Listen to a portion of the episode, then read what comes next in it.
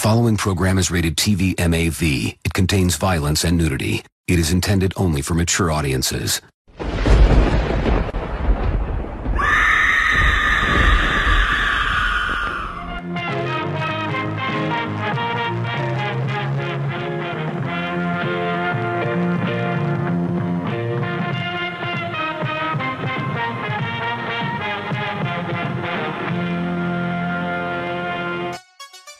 Seja muito bem-vindo ao Esqueletos no Armário, o seu podcast de horror queer criado por três viadinhos mórbidos. Aqui é o Luiz e eu só viro onça. que merda.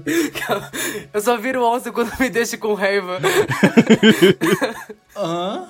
Eu vou tentar fazer melhor depois, eu quero fazer. Eu não entendi. Tá rindo da própria piada. Eu só viro onça quando sinto raiva. Ah, Ele tá, diz. onça. É porque ela fala raiva. Ela fala raiva. Tô com Eu raiva. quando eu fico com raiva. Eu tô com raiva, muda. Você vai virar onça, Júlio agora. Só se tu me deixar com raiva. Ai, que ódio. Eu sou o Álvaro e a Jennifer Lopes está presa na minha cabeça. E eu sou o João e o Homem do Norte saciou todos os meus fetiches por peitos masculinos peludos. Olha só, estou muito deputado naquele filme, tá? Essa é uma reclamação que eu tenho a fazer. Mas... e hoje a gente tá aqui é, para comemorar os dois anos do Esqueletos no Armário. Se você tá ouvindo esse episódio no momento em que ele saiu, é dia 1 de junho de 2022. E o Esqueletos no Armário, o podcast, começou no dia 31 de maio de 2020. Então ontem foi o nosso aniversário de dois anos do Esqueletos. Esse episódio marca é, também o episódio 101, então nova fase. Mudamos, mu- mudamos, talvez não muito, mas nova fase do Esqueletos no Armário, 100 episódios, episódio 101, aniversário de dois anos. É, o Esqueletos no Armário. Começando mais um matinê, episódio especial cheio de recomendação, cheio de comentários, cheio de coisas que estrearam e coisas que assistimos no último mês. Eu espero que vocês gostem e é isso.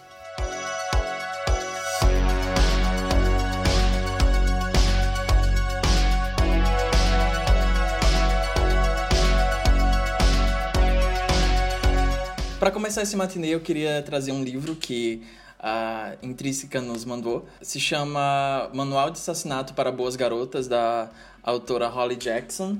Ela é uma autora britânica e eu tava lendo um pouquinho sobre ela. Ela disse que escreveu esse livro depois que consumiu bastante podcast sobre true crime e, e, e assistiu algumas séries documentais. É realmente um boom que a gente tá passando nos últimos anos é, desse subgênero.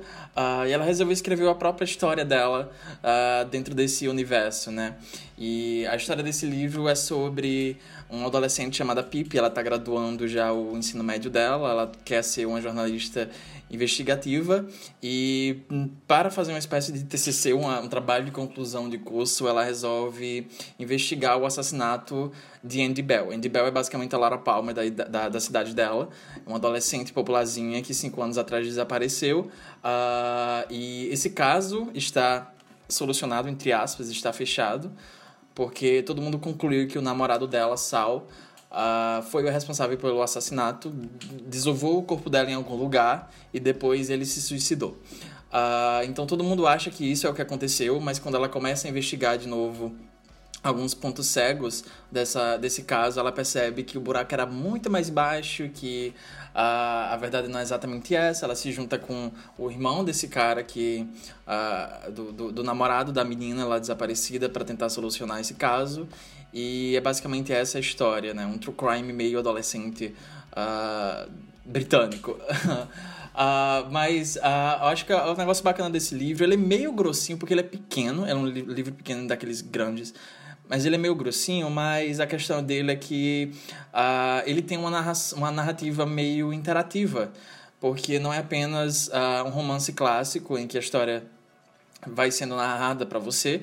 Ah, ele tem uma montagem um pouco. Quem já leu Carrie sabe do que eu tô falando. Ele é uma mistura de, de narração ah, da personagem com diários de produção dela, à medida que ela tá investigando o caso, ela vai anotando tudo que vai acontecendo no dia dela, e tem entrevistas transcritas, tem e-mails, tem recortes, então o livro ele meio que ah, oferece esses, esse, essa espécie de interatividade com o leitor à medida que ela vai tentando solucionar esse caso. E a, a, a personagem ela é muito esperta para a idade dela, ela é muito jovem, mas ela também é muito esperta. Uh, e eu acho que isso deixa a leitura bem mais leve, ainda que ela esteja tocando em alguns assuntos meio espinhosos. Uh, mas é uma leitura leve, é uma leitura bem orgânica, bem divertida. E fica aí minha recomendação. Eu fiquei até pensando, inclusive, como esse livro não, não é exatamente não é único, né? É, faz parte desse fenômeno que a gente está passando por essa obsessão por true crime, mas tem muitas obras, muita, muitas produções que vêm uh, vem meio que analisando nossa relação com uh, esses tipos de histórias, esses tipos de casos, uh, ultimamente, né? Uh, e o engraçado é que, ainda que esse livro seja um suspense, é um thriller, muitas coisas que vêm saindo nesse meio que nesse escopo também está sendo puxado pela comédia, né? É uma coisa que eu tava pensando ultimamente, uh, porque tem várias séries de comédia nos últimos anos que tá saindo que meio que brinca com esse gênero. A gente tinha Search Party, beleza que Search Party já veio tipo bem antes, lá em 2016, mas ela meio que chegou nesse cúmino dela ultimamente. E daí tem também outras séries como The After Party da, da Apple TV. Only Murders in the Building, etc. Então eu acho, eu acho interessante esse, essa, essa leva de obras que vem e analisa um pouco nossa relação com essa obsessão do true crime, como afeta um pouco nossas vidas, etc. Obviamente, é saindo um pouco do negócio e entregando os personagens dentro dessas coisas mais mirabolantes, né? Mas eu acho interessante um pouco como é que a gente tá lidando e como é que o cinema e a literatura e a televisão tá também um pouco analisando esse, esse fenômeno. É um, meio que uma cobra engolindo o próprio rabo, sabe? Mas é interessante, é, acho até vira meio que uma piada habitual, tipo, pessoas normais que estão casualmente escutando sobre assassinato no ônibus, sabe? Vira meio que uma, você vira meio que uma piada comum. Sim. uma vez eu peguei carona com um amigo meu, um beijo, Benjamin. E, e nem editor do carro, ele falou assim, Álvaro, escuta isso aqui. Ele botou um podcast, tipo assim, escrevendo duas irmãs, tipo, falando que estavam traficando órgãos ou coisa do tipo. Eu falei assim, Benjamin, o que, que é isso? Por que você botou isso pra escutar na última viagem? Girl bosses. Você deve escolher entre bondade para seus parentes ou ódio para seus inimigos. Sua força destrói os ossos dos homens. Minha astúcia pode destruir a mente deles. E noite após noite, cumpriremos minha promessa de vingança. Então, né, o, o grande. Um dos grandes eventos desse ano, né? O filme. O filme feito o filme feito pros caras que gostam de cerveja artesanal. O filme que, por alguma razão, alguns gays estavam esperando também. Por alguma razão? Como assim, por alguma razão, viado? a porra da Bjork e a Nicole Kidman tá nesse filme. a Bjork tá só aquele TikTok da mina desaparecendo no som tambor, sabe? Ela tá assim nesse filme de três O filme que ajudou. O filme que ajudou a apagar o retoque de Botox da Nicole Kidman. o Homem do Norte finalmente chegou e tudo mais. E é, enfim, O Homem do Norte, o filme do Robert Eggers, que, pra quem não tá ligando o nome, diretor da Bruxa, do Farol. É um filme que foi anunciado há muito tempo. Tipo, o filme tá sendo gravado, a pandemia atrapalhou. É, o filme tá saindo por agora. Imagino quando o episódio sair, acho que até, até saído do cinema, na verdade. Mas o filme, vai, o filme é basicamente esse. Ele vai contar essa história do folclore nórdico, que é uma história que inspirou o Hamlet do Shakespeare. Que é basicamente a história desse rapaz, que é esse príncipe de essa vilarejo viking. Que o pai dele é assassinado pelo tio, ele consegue fugir antes que matem ele e ele jura que vai se vingar do, do tio. É, anos depois, ele tá junto de um outro bando, ele encontra uma feiticeira, que é a Bjork, e ela conta pra ele uma profecia, ele isso reacende esse fogo nele de querer se vingar, e ele vai lá atrás desse tio poder se vingar. Matar o tio, vingar o pai e salvar a mãe. É, eu tenho coisas a dizer sobre esse filme, mas eu quero primeiro escutar a opinião do Luiz e do João. Eu acho que ele vai ser mais um contraponto. eu gostei, tá? Eu não então... detestei, mas eu tenho. A minha visão meio que um contraponto, imagino eu. Evento gay do ano, sim. Só, só os incel e os gay cel no cinema assistindo esse filme. a vez dos gays, das mulheres já foi, agora é a vez dos caras, sabe? Tipo, essa é a aura que exalava aquela sala de cinema. Não, a sala de cinema que eu tava só tinha viado. Só tinha viado naquela sala de cinema. É... Gritinhos, sabe? Muitos gritinhos.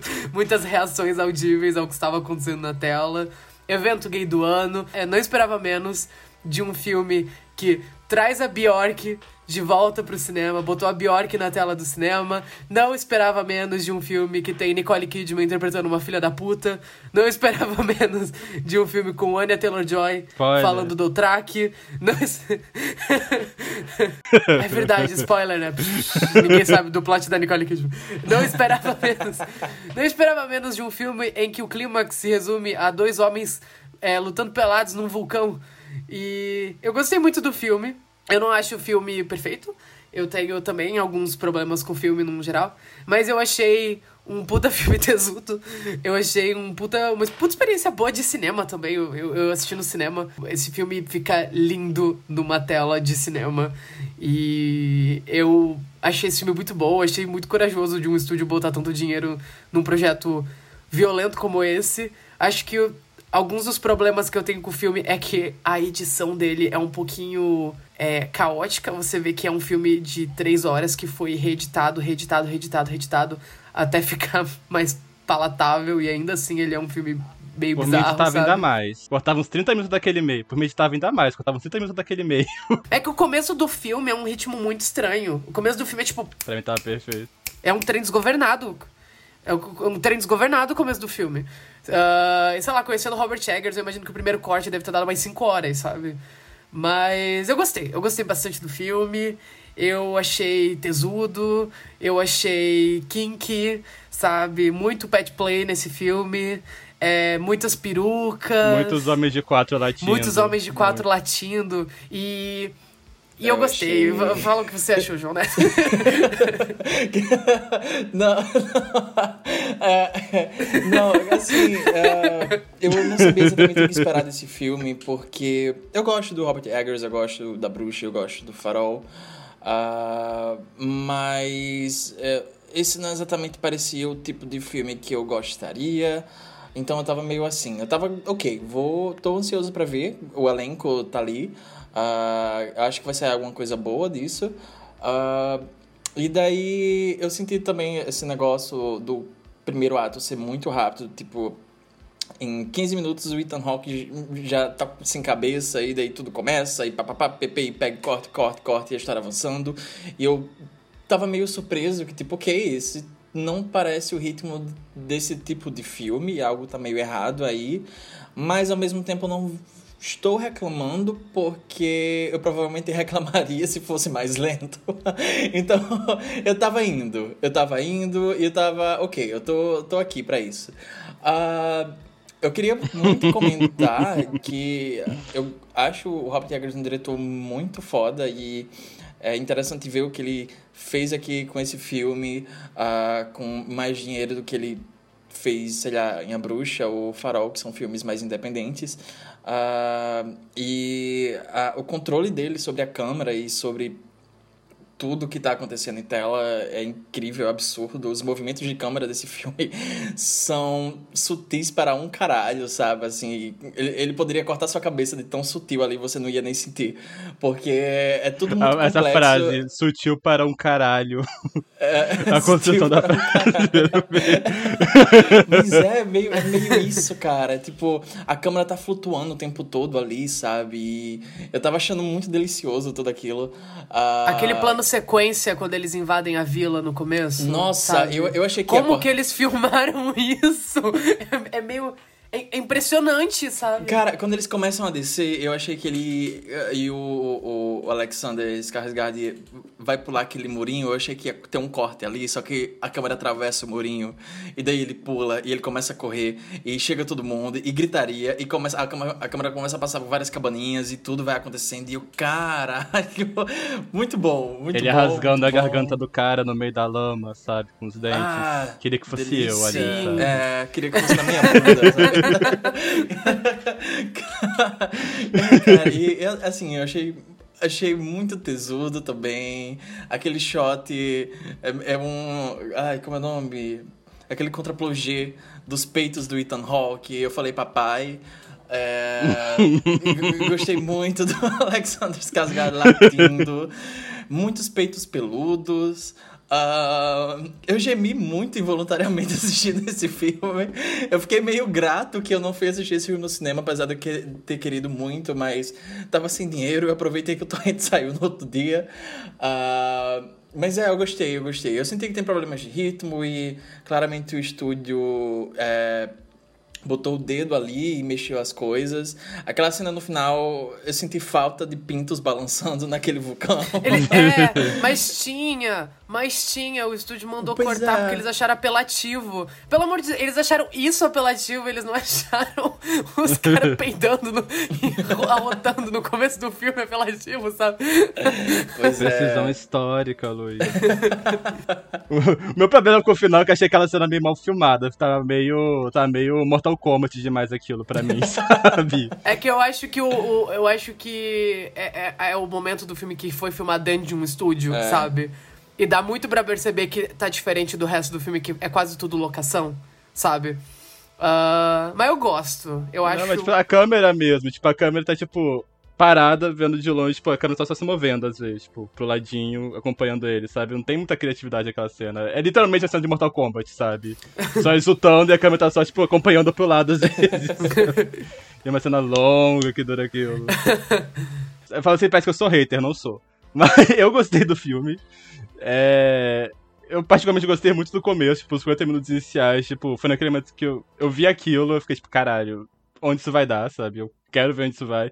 Principalmente porque é muito histérico, é muita coisa acontecendo, sabe? Eu falei, caralho, isso sim. Já tem, tem um ritual logo de cara, a criança tá flutuando, É, tá ainda tudo. cheirado lá com aqueles olhos bugalhados dele. Gente de cabeça cortada, a criança fugindo, a Bjork aparece bruxa, sabe? tipo, isso tudo acontece, sei lá, meia hora. De criança Então, assim, sendo uou, queimada viva, filme- sabe? É, sim, Sim, cara. sabe? Eu tava tipo assim, Mo, vem aí, sabe? E aí, quando eles chegam na Islândia, o filme para. E o filme fica tipo. E quando eu falo o filme para, o filme ele para. É tipo 40 minutos deles, tipo, no meio do mato, gruindo. "Ah", falando, vamos vingar. "Ah". e aí na Taylor Joy lá pelos cantos, tipo, quero te ajudar. E ele. "Ah". e aí ele vai pra algum canto, ele range no outro canto. Ele olha pra mãe dele, ele vai pro outro canto, ele range no outro canto. Aí ele encontra um bruxo, aí tem uma cena de luta, ele volta rangendo no outro canto. Ele é viking. Aí tem uma cena de futebol de 10 minutos. São 10 minutos de futebol viking nessa porra desse filme. Que não serve pra nada essa cena também. É muito chata essa cena. Aí, enfim, eu fiquei muito Ah. interessado nesse meio todo. Eu fiquei muito interessado nesse meio.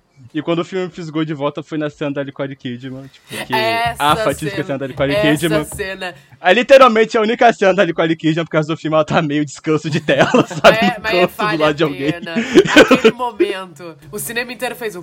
Sim, na, na minha sala o pessoal reagiu de forma auditível, É, sabe? tipo, a sala pesou inteira o clima, também. pesou o clima, sabe? Essa, essa é a cena. essa cena define se você vai gostar do filme ou não. Porque entre pessoas que acham ela muito canastrona, o que é uma interpretação possível, porque ela é meio canastrona. E tem gente que acha que ela tá, tipo assim, arrasando Yas Queen, sabe? Você tá num grupo ou no outro. Eu tô no Yas Queen, sabe? Eu adorei. Tipo assim, o filme todo vai pra um lado muito teatral, Isso, sabe? Os personagens isso. ficam, tipo, declamando monólogos inteiros. Eles falam de olhando pra câmera em alguns momentos. Eles falam. Não é nem uma coisa pra ninguém falar desse jeito. Ninguém naquela época fala desse jeito, ninguém nunca falou desse jeito, sabe? É teatro mesmo que Aham. eles estão fazendo. É, o filme abraça muito esse lado de ser, tipo, uma. Não é fábula a palavra. De ser uma história mitológica. Tipo, o começo do filme começa com uma louvação Odin em cima de uma cena de vulcão. É, o filme abraça muito esse lado de que esse é um mundo no qual, tipo, o que a gente considera como sobrenatural e que a realidade tá muito. É quase a mesma É coisa, realismo sabe? Todas as fantástico. coisas meio que se É encontram. fantástico. É. Inclusive, por alguma razão, tipo, no começo parece muito que é as duas coisas, perto do final ele começa a querer, tipo, ficar essa coisa meio, tipo, será que é a cabeça dele? Será que é real? Que... Achei meio desnecessário pra ter ficado só no, tipo, é a mesma coisa, mas tudo bem. A minha questão com o filme foi que, no geral, tipo, eu tava achando... Eu tava... No começo eu fiquei muito interessado, nesse meio perdi o interesse, mas principalmente foi uma questão que eu percebi no momento que eu tava só, tipo, olhando a tela, sabe? Eu não tava necessariamente sentindo emoção, sabe? Eu tava meio indiferente do que tá acontecendo. Eu tava tipo, nossa, que legal reconstrução de época, Robert Eggers fez lição de casa, tem tipo cinco cenas rituais pra ele mostrar que ele estudou mesmo, entende como funcionava a cultura. Eu tava muito diferente no geral, sabe? Eu não tava importando com os personagens, tava importando com o filme ia dar. No meio ainda que eu falei que eu tava interessado, só queria que ele matasse o cara logo, sabe? Eu tava entendendo muito isso. O momento que eu falei, tipo, a Nicole Kidman me fisgou de volta nessa cena, porque é uma cena que ela é muito, muito tórrida, sabe? Uma cena muito mórbida aquela. É, e depois disso tem a cena que, na minha visão, tipo, é a melhor cena do filme, que é a cena da despedida da Natalie Joy, sabe? Que eles estão no, no, barco indo embora.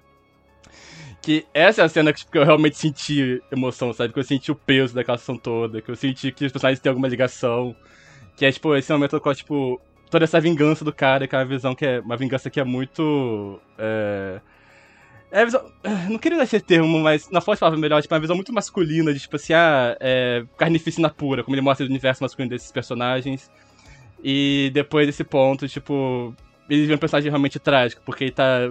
É, ele está abrindo mão própria felicidade porque em, em prol de outra pessoa, sabe? Isso dá peso para todas as ações, isso deixa a cena toda muito bonita. Eu acho, tipo, a cena dela conjurando o vento para poder empurrar o barco.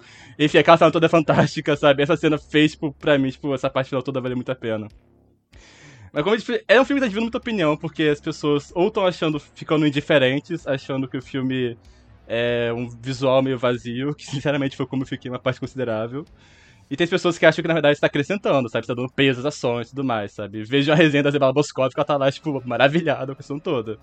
É, uma, é, um, é um filme que ele vai. Ou você vai pro lado ou você vai pro outro, sabe? Eu não tô vendo pessoas que estão só, tipo, achando ok. E pra mim, particularmente, é. Eu ser bem sério, toda essa babação de ovo de, tipo, ah, a construção histórica é muito perfeita, etc. Dane-se, tipo. Eu não me importa qual a madeira é feita a casa, é a sabe? Tipo, eu não me interesso com isso. Que eu, que eu vou me preocupar. Sabe? sabe? Tipo, não importa isso. Quando você quer falar de se o filme é historicamente apurado ou não, é se representa bem os ideais da época. Eu acho que até certo ponto ele pega bem nisso, sabe? Tipo, o filme tá meio que. O Robert Eggers claramente quer que você fique maravilhado com esse mundo e com essa época igual ele fica, ao mesmo tempo que ele tá o tempo todo marcando que é uma outra época, são outros conceitos, outra forma de sociabilizar, então, tipo, você tá disposando com o personagem, então ele vai lá e faz uma coisa muito brutal, tipo, sei lá, matar uma criança, sabe? Uma coisa meio injustificável, então, tipo, ele tá o tempo todo mostrando que a cidade é muito diferente, que quer uma distância, mas mesmo tempo quer que você fique maravilhado. Mas ao mesmo tempo eu acho que ele capta muito esse lado da brutalidade, esse lado da. sei lá, tipo. que a gente costuma associar os vikings no geral, sabe? É, ele ignora completamente o lado da sexualidade dessa, dessa comunidade também, sabe? Eles eram muito similares, inclusive, aos romanos, a forma como eles lidavam com a homossexualidade dentro da, dos exércitos, da comunidade deles. É um grupo que era muito sexualizado e o filme, no geral, tipo, ignora completamente isso, foca só nessa fantasia heterossexual, de casal hétero, o vingança, etc, etc, sabe? Eu considero o filme sexual por sabe? Tá literalmente apagando toda uma questão de sexualidade mais fluida dessa comunidade e poder focar nessa fantasia desse universo completamente heterossexual dos personagens. E, mas enfim, eu gostei do filme, eu gosto muito da cena da, da luta dele com aquele cadáver lá que tá naquela fossa. É, a primeira cena de ritual, eu fiquei, tipo assim, babando naquela cena, sabe? Aquela cena com o Linda Fogo, o pessoal tá, tá peidando, o pessoal tá voando, sabe? Que porra é essa? E, como eu falei, eu gosto muito também da cena do, do barco, sabe? Eu acho que é um filme que vale a pena. É, eu acho que o filme claramente vai dividir opiniões. Mas, enfim, sei lá, se vier no cinema ainda parece que é melhor ainda mais experiência, sabe? Tipo, que ele, o Eggers acho que ele consegue criar mais muito hipnotizantes no geral. É uma coisa que eu fiquei pensando bastante, eu vi que tinha, tava rolando uma certa discussão uma certa discussão uh, antes de eu assistir o filme, que o filme saiu com atraso aqui, mas é, é, tipo, tinha saído uma certa controvérsia de gente burra no Twitter falando que o filme era filme pra supremacista branco, porque era de vikings, o que, tipo, ok, tipo, eu não. Eu nunca tive interesse em assistir aquela série Viking, sabe? Porque é um, é um, é um clima muito machinho, assim, para mim. E tal, eu admito que era uma coisa que tava meio que me distanciando desse filme, de, de ter um certo interesse com esse filme, mas eu fiquei surpreso Ainda que eu tenha Uh, eu concordo que o, com o que o Álvaro falou, ter sentido falta de uma certa representação nesse sentido da sexualidade mais fluida desse, uh, desse, dessa comunidade, mas eu, eu fiquei surpreso que o filme meio que vai pro oposto ainda assim uh, desses conceitos de masculinidade. Não apenas isso, mas eu acho que ele enxerga esses, esses conceitos uh, culturais de masculinidade com um, um pouco de deboche. Uh, eles, eles encaram muito. É, é, eu acho que o filme, o, o Robert Eggers, ele encara muito essa, esses rituais de, de masculinidade, a performance por trás disso de uma maneira um pouco ridícula, mas ao mesmo tempo ele reconhece um pouco do valor a, do valor e da existência do, do elemento homoerótico nessas relações. O filme tem muitos momentos que você fica pegando uma certa energia ali, até de incesto, é meio estranho, mas ao mesmo tempo você fica hum, o que está acontecendo aqui? Não sei exatamente, mas tá lá aquela energia. E eu não sei. Quando, quando, quando realmente. No final o filme terminou eu fiquei, ok, esse filme é queer. eu, eu, é porque eu, eu, peguei uma certa, eu peguei uma certa coisa ali, sabe? Daddy eu queria, issues. Eu queria. É, obviamente. Uh, mas mas é, é, tipo, obviamente eu queria, sei lá, dois vikings se mamando naquela cena que eles estão, tipo, tudo bebendo, sabe? E, e, o, e o Alex. é, tipo, lá no. Bota lá no fundo, sabe? Só um barbudo indo pra cima e pra baixo no colo do outro. Mas. É, eu, acho, tipo, era... eu achava que rolava uma coisa assim naquela cena daquele ritual meio de fertilidade que rola pela metade. É, porque a Anya Taylor-Joy que... tá se esfregando numa mina, né? Hum, Nessa é. cena. É, sabe? Então, tipo assim, ele vai pra esse lado? Aí não. Tipo, essa cena ah. é muito curta, inclusive. é, essa, essa cena deveria ter sido mais longa. eu sinto, eu sinto muito isso, eu, eu, concordo muito com o João Neto, porque eu acho que. Eu vi muita gente falando, tipo, ah, é um filme muito hétero, e eu concordo que, em partes, é um filme muito hétero. Mas eu não sinto que ele é um filme que exalta tanto masculinidade de um jeito que eu tava esperando que esse filme fosse exaltar. Uh, que é o que a série Vikings faz. eu assisti uma temporada da série Vikings porque meus pais gostavam de ver, daí eu vi, eu, vi a primeira temporada com eles, só que depois na segunda eu já fiquei, ah, não é pra mim isso aqui não, eu já não assisti. Uh, e eu acho que, tipo, principalmente essas, essa, essa estética, estética viking e tal, e eu sei, entendo todas as implicações que isso vem, principalmente na cabecinha oca de supremacista branco, essa coisa da cultura viking, como exaltar a masculinidade da cultura viking. Eu não acho que o filme faça isso. Eu fiquei muito surpreso que o filme leva tudo isso de maneira, tipo, ah, historicamente acurado, mas eu acho que tem um olhar, como eu falei, tem um olhar, como eu falei não, como o João Neto falou, tem um olhar de ironia nisso tudo, sabe? Tipo, aquela própria cena deles cantando, batendo no negócio pelados no meio da floresta, sabe? Ao redor do negócio. É um pouco engraçado e é um pouco desconfortável de assistir porque é ridículo. E o Robert Eggers sabe que é ridículo, ele sabe que a maioria desses rituais não fazem sentido. Mas ele parece que ele tá puxando isso exatamente para causar esse tipo de estranhamento no telespectador. E eu acho muito rico como ele faz isso, como ele enxerga essa cultura toda de maneira muito, ok, culturalmente, historicamente acurado, mas de maneira respeitosa e ele tem, traz essa coisa do maravilhamento das imagens do que você está assistindo. Eu gosto muito como ele introduz os elementos de misticismo no meio da história, de uma história extremamente é, mundana, sabe? Eu gosto que ele tem realmente esse tom de mito, ele tem esse tom de épico, de odisseia, uma, uma história que alguém te contaria de noite ao redor da fogueira, sabe? Uh, mas eu acho que ele, eu acho que ele realmente desconstrói muitos tropos de masculinidade, sabe, ao longo do filme, porque eu acho que o filme poderia cair com muita facilidade e que normalmente esse tipo de filmes que evocam essa estética são muito masculinistas. Eu acho que esse filme ele tem isso, mas eu acho que esse filme desconstrói um pouco disso. E eu gosto principalmente quando uh, ele desiste da vingança dele e tem toda aquela coisa do tipo rola uma matança e ele fica não não vou fazer isso porque eu é, encontrei o amor da minha vida e eu vou embora. E eu acho que isso por si só é algo muito oposto ao que esse tipo de história faz, sabe? Geralmente essas histórias extremamente masculinas. E ele decide ir embora e eu tava. Eu lembro que eu fiquei até me perguntando mesmo se o filme acabar assim. É muito anticlimático, mas ia ser muito bonito do filme, tipo, ele desistindo da vingança dele em troca de amor. Só que essa coisa que o Álvaro falou, dá o peso dele ter que voltar e finalizar a vingança dele em, em ódio de proteger o, o, filho dele, porque ele sabe que o filho dele nunca seria seguro se essas pessoas continuassem vivas. Eu acho muito interessante como o filme desconstrói tudo isso. É, e subverte algumas expectativas até que eu tive no filme, que foi algo que me fez gostar muito do filme. Ironicamente falando, eu gosto mais da segunda parte do filme, não gosto tanto do primeiro ato. Eu acho o primeiro ato caótico, ok, legal, funciona, é caótico. Uh, eu queria ver uma versão do diretor, porque eu queria saber como que é esse, era esse primeiro ato, que claramente teve dedo do estúdio ali. Isso ele tá. A edição disso ali é loucura, parece que foi editado, tipo, é muito bem dirigido, mas parece que foi editado no TikTok, sabe? Tipo, muito rápido, as coisas acontecem. É uma fancam quase, os primeiros 15 minutos do filme. É tipo, muita, muita coisa acontecendo ao mesmo tempo, sabe? E eu gosto quando o filme dá esse respiro e eles vão lá pra, é, pra Islândia, que eles vão, né? Eu gosto, eu gosto, eu gostei de toda essa parte do filme. Eu gostei da, eu da gostei vingança também. dele. Eu gostei, eu gostei, tudo bem. É, é, discordâncias acontecem. Aqueles... Poderíamos versar por horas sobre isso. Poderíamos. E, e sempre mantendo o respeito e a classe. Eu vou servir mais uma taça de vinho, só um segundo. É muito enriquecedor. Esses debates que a gente tem. Não, é, eu tô brincando. Mas. Essa ágora. eu gostei muito da segunda hora de filme. Eu gostei muito quando o filme desacelera. Porque eu tava achando muito estranho o ritmo do filme no começo, apesar de eu estar tá gostando do.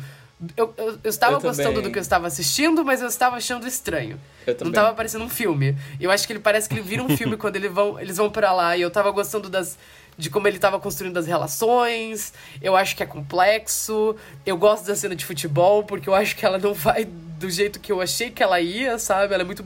É uma cena muito brutal, é uma cena muito tensa. E. Eu gostei, eu gostei muito dessa segunda hora. Eu gostei muito da cena deles enlouquecendo os caras, sabe? Tipo, com os, os cogumelos e as ah, vinganças ah, deles é se unirem. É, eu tava gostando muito dessa coisa do tipo, ele, ele, ele ele não só brincar com o misticismo como parte da narrativa, mas os próprios personagens usarem aquele misticismo contra os vilões, de, os, eh, por assim dizer, vilões da história, porque não é uma história preto e branco, é uma história cinzenta. O próprio protagonista é moralmente, muito moralmente questionável.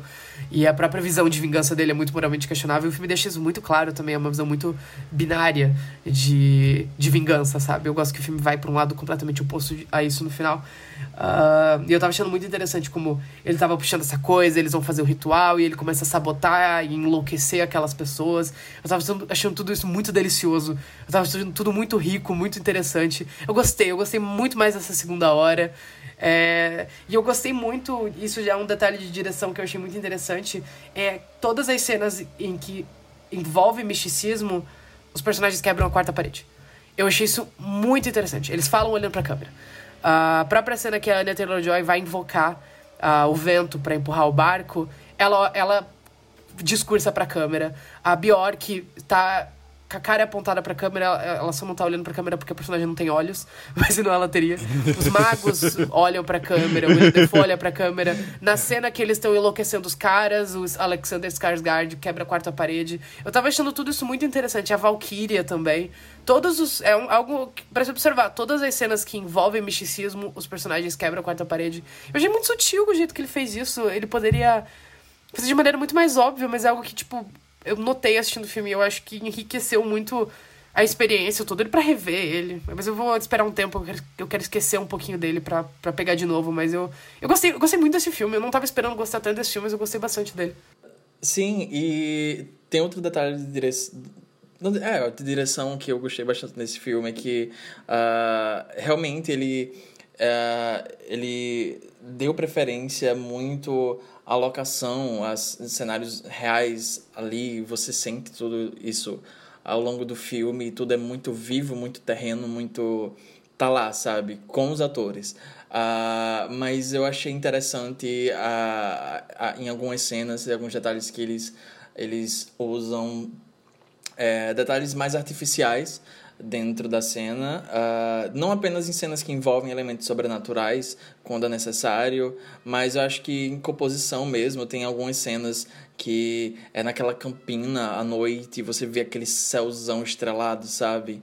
Uh, e, e, eu tava achando muito lindo. Todas aquelas sequências da árvore, da vida, com, quando a câmera vai passando e mostrando o, o, pai dele e ele flutuando naquela árvore. Uh, a cena da Valkyria. Os filhos Nossa, dos filhos dos nossos dos filhos. Dos filhos, dos filhos dos nossos filhos verão. ah, e toda aquela cena da Valkyria, eu queria muito ter assistido esse filme no cinema. Aquela cena da Valkyria cavalgando pro céu, assim, linda, linda, linda, linda. Deve ter sido lindo assistir no cinema. Ah, Foi. É, era só isso. era só isso. Eu acho que se eu não tivesse visto no cinema, teria dado uma nota menor, inclusive. Mas. É... Em relação à questão da masculinidade, tipo. O Robert Eggers, ele. Eu não vou dizer que ele é crítico. Ele trata de forma interessante nos filmes dele, sabe? Tipo, no Farol, principalmente. É, no A Bruxa tem um pouco disso na figura do pai, só que é, é menos sobre masculinidade, é mais sobre fanatismo. E nesse, eu não sinto que ele está criticando masculinidade desconstruindo de alguma forma. Tipo, ele sabe que ele está lidando com figuras que são muito. Você tem um peso cultural em cima dela, sabe? Você pensa em Viking, você vai pensar na série Viking, você pensa, associa muito com masculinidade no sentido contemporâneo, eu diria assim. E nesse filme, tipo, eu sinto que o que ele faz não é nem que ele tá tentando necessariamente desconstruir. É como eu falei, tipo, dentro dessa estética dele, que é uma coisa é, historicamente acurada, e tá o tempo todo mostrando que essa é uma sociedade que é fascinante, só que ela não funciona pelas nossas regras, sabe? Tipo, essas pessoas, elas não funcionam pelas mesmas regras que a gente, a gente não deveria tipo, tentar se inspirar eles literalmente, sabe? Tipo, acho que ele tá tentando, usando isso, poder mais poder criar um estranhamento de. Que causa um certo fascínio do que necessariamente desconstruir no sentido mais sei lá como eu posso dizer isso, no sentido mais direto, situação toda, sabe? Acho que faz parte dessa estética dele. dele. É o mesmo treinamento que os rituais causam, o mesmo treinamento que, sei lá, a cena de funeral que envolve um sacrifício causa, a mesma cena que a cena de religiosos causam, sabe? Acho que tá mais nesse contexto. E também, tipo, acusações do filme de supremacista, o coitado não tem culpa se eles tomaram pra si essa, essa época histórica, sabe? Tipo, não é bem culpa dele, sabe? Eu acho que ele faz um trabalho bem bacana nesse filme, inclusive. Mas. É, e pra mim a questão que eu tenho com o Egg é, tipo, mesmo quando eu não necessariamente gosto do filme, tipo, o Farol, é, acaba sendo filmes que eu fico pensando neles constantemente depois, sabe? Tipo, as imagens ficam muito fortes na minha cabeça, sabe? Então, eu tenho pra mim que mesmo se eu não gostar de um filme dele, vai valer a pena pelo menos pra eu conseguir ficar pensando nessas coisas por mais tempo, sabe? Uh, pra mim é isso. Vamos, vamos, porque a gente já tá, acho que há 30 minutos vamos. falando desse filme. vamos, vamos, vamos, vamos, vamos, vamos, vamos. João Neto, é... puxa, João Neto, puxa. Agora vem ela, a mamacita. Agora, a mamacita, a mamacita. uh, tá. Since I was a girl, I've known that fame is my destiny. Huge, gigantic fame. So I said, I'm going to get the love of the world. Billboards are popping up around the city featuring the striking image of a blonde with a single name. Angeline? Angeline. Angeline? Angeline. Angeline. The Billboard Queen. Uh. Yes. But it can be hard when you become famous. A lot of people want to be a part of it, no matter what it takes. So they'll say and write just about anything. She was the devil in disguise. My dad paid for those. Money's her bottom line, not people. I'd love to be like Barbie. She won't cry, she doesn't hurt. You're crazy! I'm done! Contrary to what people think, I'm actually very private. People should respect that. Uh, agora a gente queria falar de uma série que é provavelmente a melhor minissérie do ano que ninguém vai ver. Uh, e provavelmente eu e Luiz somos as únicas pessoas comentando sobre essa série, que ninguém mais sabe que essa série existe. Uh, mas é um caso muito único, muito especial, que está há dois anos uh, no aguardo. Lenda urbana. É, eu achei que era lenda urbana. Quando eu vi que saiu realmente, eu me belisquei, sabe? Eu, eu, peguei um garfo e eu furei minha perna. Eu queria ter certeza que eu tava acordado, porque não parecia verdade. A, a Laurie Strode no Halloween que os dando injeção na própria bunda, sabe?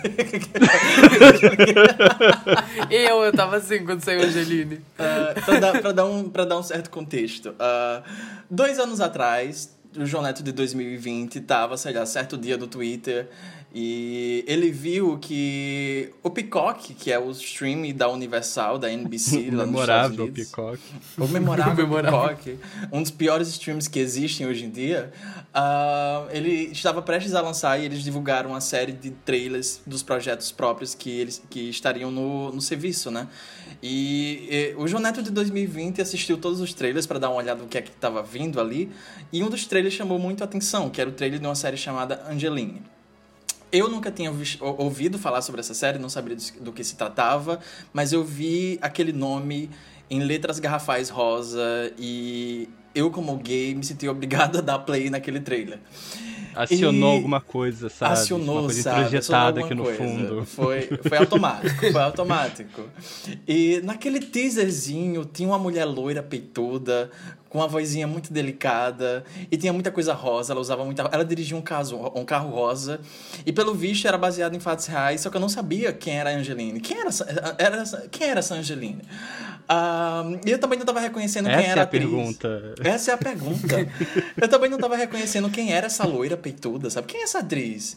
E daí o trailer chegou no final e apareceu Amy Rossum. E meu queixo foi lá embaixo. e daí, eu, na, na mesma hora, eu, eu Luiz, assista isso aqui. Eu lembro. Eu pro lembro. Eu fiz xixi nas calças. Aquele teaser é muito bom. Aquele teaser é muito bom. É muito bom. Sim. Ah, deixa eu só, só pesquisar quando foi que saiu isso aqui. Ah, abril de 2020, cara, pelo amor de Deus. Abril de 2020, eles lançaram o trailer. A série saiu semana passada. Dois... Maio de 2022. Mande notícias do mundo de lá, diz quem fica. Mas vamos lá, vamos lá. O que é que a gente tá falando? A gente tá falando de Angeline. Angeline é uma minissérie de cinco episódios ah, que é inspirada numa figura muito icônica do folclore de Los Angeles. Ah, nos anos 80, essa mulher, do nada, começou a pagar outdoors, billboards no meio da cidade. Só tinha a imagem dela e o nome, e o nome dela e um número. Ninguém sabia que porra era essa mulher, mas todo mundo queria saber quem era essa mulher, porque essa mulher era muito bonita, essa mulher era muito atrativa, essa mulher era um mistério, essa mulher era um enigma. E a história da série é basicamente a história da vida dela. Quem é a Angeline? Angeline ah, acabou se tornando essa, essa figura muito icônica dentro da cidade, ah, mas ninguém nunca soube de fato quem era ela, a história de vida dela, o que é que ela fazia. Na época todo mundo se perguntava se ela era atriz, se ela era cantora, se ela... mas não, ela era só alguém que estava querendo ser famosa e ela estava se promovendo, estava promovendo a própria marca, o próprio nome. Ela basicamente foi uma das primeiras influências nesse sentido, antes de Paris Hilton, antes de Kim Kardashian, ela estava promovendo a própria marca e ela é vista, inclusive na série isso é abordado, como é, bastante ah, vanguardista nesse sentido, né? Ah, a Amy Rossum, que caso vocês não estejam reconhecendo por nome, fez Shameless, aquele, aquela versão do, do Joe Schumacher do Fantasma da Ópera. A queridíssima Amy Rossum, ela interpreta essa, essa figura através de várias fases da vida dela. E o formato da, da minissérie é um formato não linear, ele é meio caótico, é, mas ele não é completamente fixado naquele tipo realismo, vamos fazer isso o mais verossimilhante possível. Apesar de que a Amy Rosen caracterizada tá muito a cara da, da bicha da, da verdadeira. Tipo, é absurdo. Você vai pegar as fotos e fica, meu Deus do céu, sabe? Ah, mas ela faz um trabalho incrível aqui fazendo a Angeline. Ela é muito hipnotizante e ela consegue traduzir todo, toda essa aura enigmática da personagem, mas ao mesmo tempo ela é muito esperta e ela é muito. ah, como é que, que, eu, que eu falo isso? A bicha é quase uma golpista, sabe? Ela ganhou tudo assim. ela ganhou. Ela, ela, ela, ela, ela fez, construiu a carreira dela convencendo os outros a fazer as coisas pra ela. Ah, mas é, é uma minissérie incrível. Assim, eu sei que pouca gente sequer ouviu falar dessa série, mas se vale a recomendação aqui, é, assistam.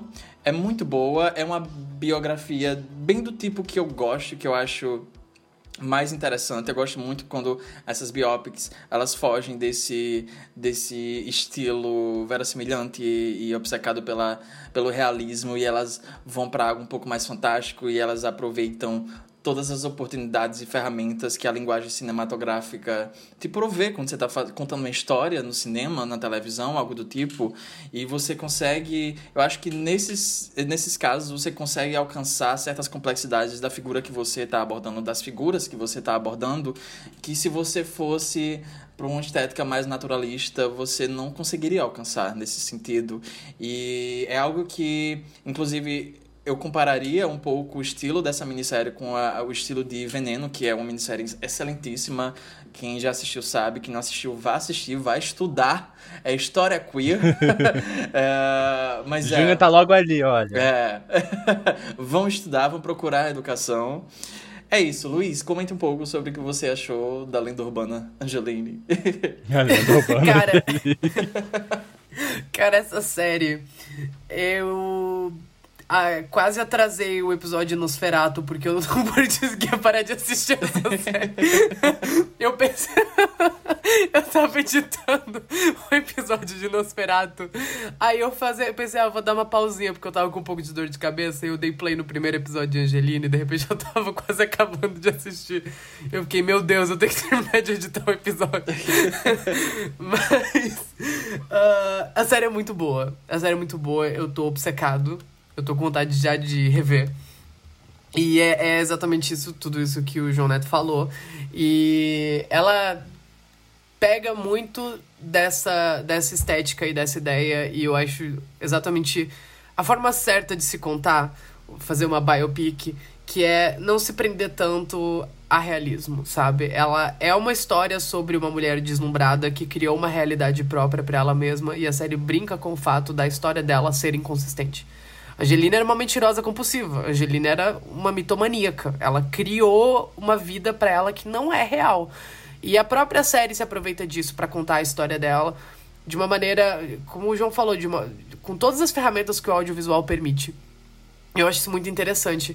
E a história não é contada só por ela, a história é contada por vários personagens. É como se eles estivessem entrevistando várias pessoas que passaram pela vida da Angeline, cada episódio é focado numa dessas pessoas. E como quem a Angeline é como personagem, através dos próprios olhos e através dos olhos dessas pessoas. Então as, a própria versão da história vai mudando. As próprias inconsistências da história vão, vão, vão aparecendo. Tem uma cena fantástica que eu achei incrível, acho que é no terceiro episódio que aparece um personagem do passado dela e ela entra em negação porque ela não quer que ninguém saiba do passado dela e você descobre porque é muito interessante quando você descobre quem realmente é Angelina no final da série. Recomendo muito, não vou contar porque a graça é você descobrir assistindo a série, é meio chocante quando você descobre que, da onde essa mulher veio, por que, que ela é assim. Uh, aparece essa figura, esse homem do passado dela, e daí ele tá tentando conversar com ela, ela fala: Não, não, não, você não faz parte da minha história, e o cara some e a cena toca como se nada disso tivesse acontecido. Essa cena é incrível, sabe? Ela fala: Não, você não faz parte dessa história. E o personagem desaparece. e todas as consequências desse personagem desaparecem. É, é incrível, é a cena incrível. Eu adoro a cena que ela fala que ela. Como é que ela fala? Você postou no Twitter, João Neto. Ela fala que o objetivo dela é. É ser feliz. Ser, é. é ser feliz em todos os momentos da vida dela. O que é muito difícil na realidade em que a gente. na, na nossa realidade porque o mundo que a gente vive, ele é muito ingrato com as pessoas. Então ela decidiu evoluir. Ela evoluiu para além da nossa realidade, para uma existência sem dor e uma existência em que ela é feliz o tempo todo. E ela eu achei muito bonito. da Barbie da Greta Gerwig. Ela foi para, ela, ela enxerga, ela, ela, se enxerga como a Barbarella, eles mostram isso na série. Uhum. e é muito, é muito legal, ela fala, né? Eu, queria ser a Barbie porque a Barbie vive uma existência sem dor. E eu achei muito bonito, achei muito queer. Não é uma série de terror, mas é uma série que tem essa veia queer muito forte. Principalmente, uh, dá para criar muita analogia e muitas interpretações em cima disso. Dessa história de uma mulher que veio de um passado trágico, com uma mulher que nasceu de um trauma. Você vai descobrir qual trauma é assistindo a série, vai assistir Angeline, são só cinco episódios, bem rapidinho de assistir. É, e que criou uma realidade para ela mesma, ela criou um universo para ela mesma que pode ou não pode ser real, uh, mas não importa. E algo que eu tava tão envolvido assistindo a série que eu comecei a ficar muito incomodado com o quão todos os personagens estavam querendo arrancar a verdade da Angeline. Eu não sei se você ficou assim Sim, também, cara, João. sim. Mas eu, eu comecei a ficar. Quando entrou aquele jornalista do Hollywood Reporter, eu tava tipo, caralho, deixa ele em paz, sabe? tipo, eles, eles queriam tanto resolver o mistério de quem era essa mulher que eles estavam, tipo, tirando a parte mais importante da vida dela, que é o mundo que ela criou para ela mesma. E eu acho que no fim das contas, eu, eu per percebi que, por mais que eu quis, queria que. Por mais que eu quisesse saber quem a Angeline era, e eu acho muito interessante quando a série realmente explica quem a Angeline realmente é, ela, a série resolve o mistério da Angeline, é, eu acho muito muito interessante a gente parar, é, pensar nessa, mais para essa coisa do tipo, tudo bem, a história é sobre uma mulher delusional, não sei, iludida que criou uma, uma realidade para ela mesma, uma, uma visão da vida dela que não talvez corresponda com a realidade. Mas eu acho que no fim das contas é isso que todos nós fazemos. A gente idealiza quem nós queremos ser e a Angeline foi lá e fez. E eu acho que todo o resto não importa. O que importa é que ela foi lá e ela conseguiu fazer. E eu achei muito bonito da série isso, porque no final ela fala não importa se as pessoas sabem quem eu realmente sou, porque sempre vai ter um pouco de mistério, sempre vai ter um pouco de, de mito, sabe, em cima dessa figura. E eu gosto, gostei muito dessa série. Eu adoro que ela fala assim: eu sou, eu sou um enigma, eu posso ser uma santa virgem pura ou uma estrela pornô, você nunca vai saber. E eu acho isso muito. Achei muito bonito, achei muito bonito, muito delicado, muito interessante. A Amy Rawson tá brilhante, é a melhor performance da carreira dela. Sim, Shameless, ela tava incrível em Shameless, eu achei Shameless, mas essa é a melhor performance da carreira dela. É o tipo de performance que merecia todos os prêmios possíveis, mas não vai ganhar nada, não, provavelmente nem vai ser lembrado, porque não é o tipo de performance que gostam de premiar. Uh, eu acho muito mais difícil fazer o que ela faz nessa série do que só, tipo, se arregaçar chorando, sabe? É, eu, eu não lembro quem falava isso, que um, um bom ator de verdade consegue segurar as lágrimas. A Marília Pera? Acho que é. Naquele Alguém... que ela fala. Aquela entrevista do, do jogo de cena que ela fala que as pessoas, na vida real, elas têm que segurar as lágrimas, então por isso ela tem que fingir que tá bem isso. É, e a Amy Rossum, ela tem muito dessa, disso na performance dela. Como a Angelina é essa mulher iludida que criou um mundo cor-de-rosa pra ela mesma, ela não pode quebrar. E você vê uma personagem com um turbilhão de... segurando um turbilhão de emoções e mesmo que ela tá negando essas emoções, ela ainda, sabe? Ah, eu não sei, ela, uma, tá, ela tá brilhante. Cara, é uma. É, ela tá brilhante. É real uma, é real uma atuação muito complexa. Sabe uma, uma atuação não tão semelhante, mas eu acho que, em sua essência, são atuações que eu poderia, tipo, comparar. Eu tava o tempo todo me assistindo a série e tava me lembrando muito da. Não sabia porquê, mas eventualmente eu cheguei ao ponto. Uh, eu me lembrei muito da Lisa Kudrow em The Comeback.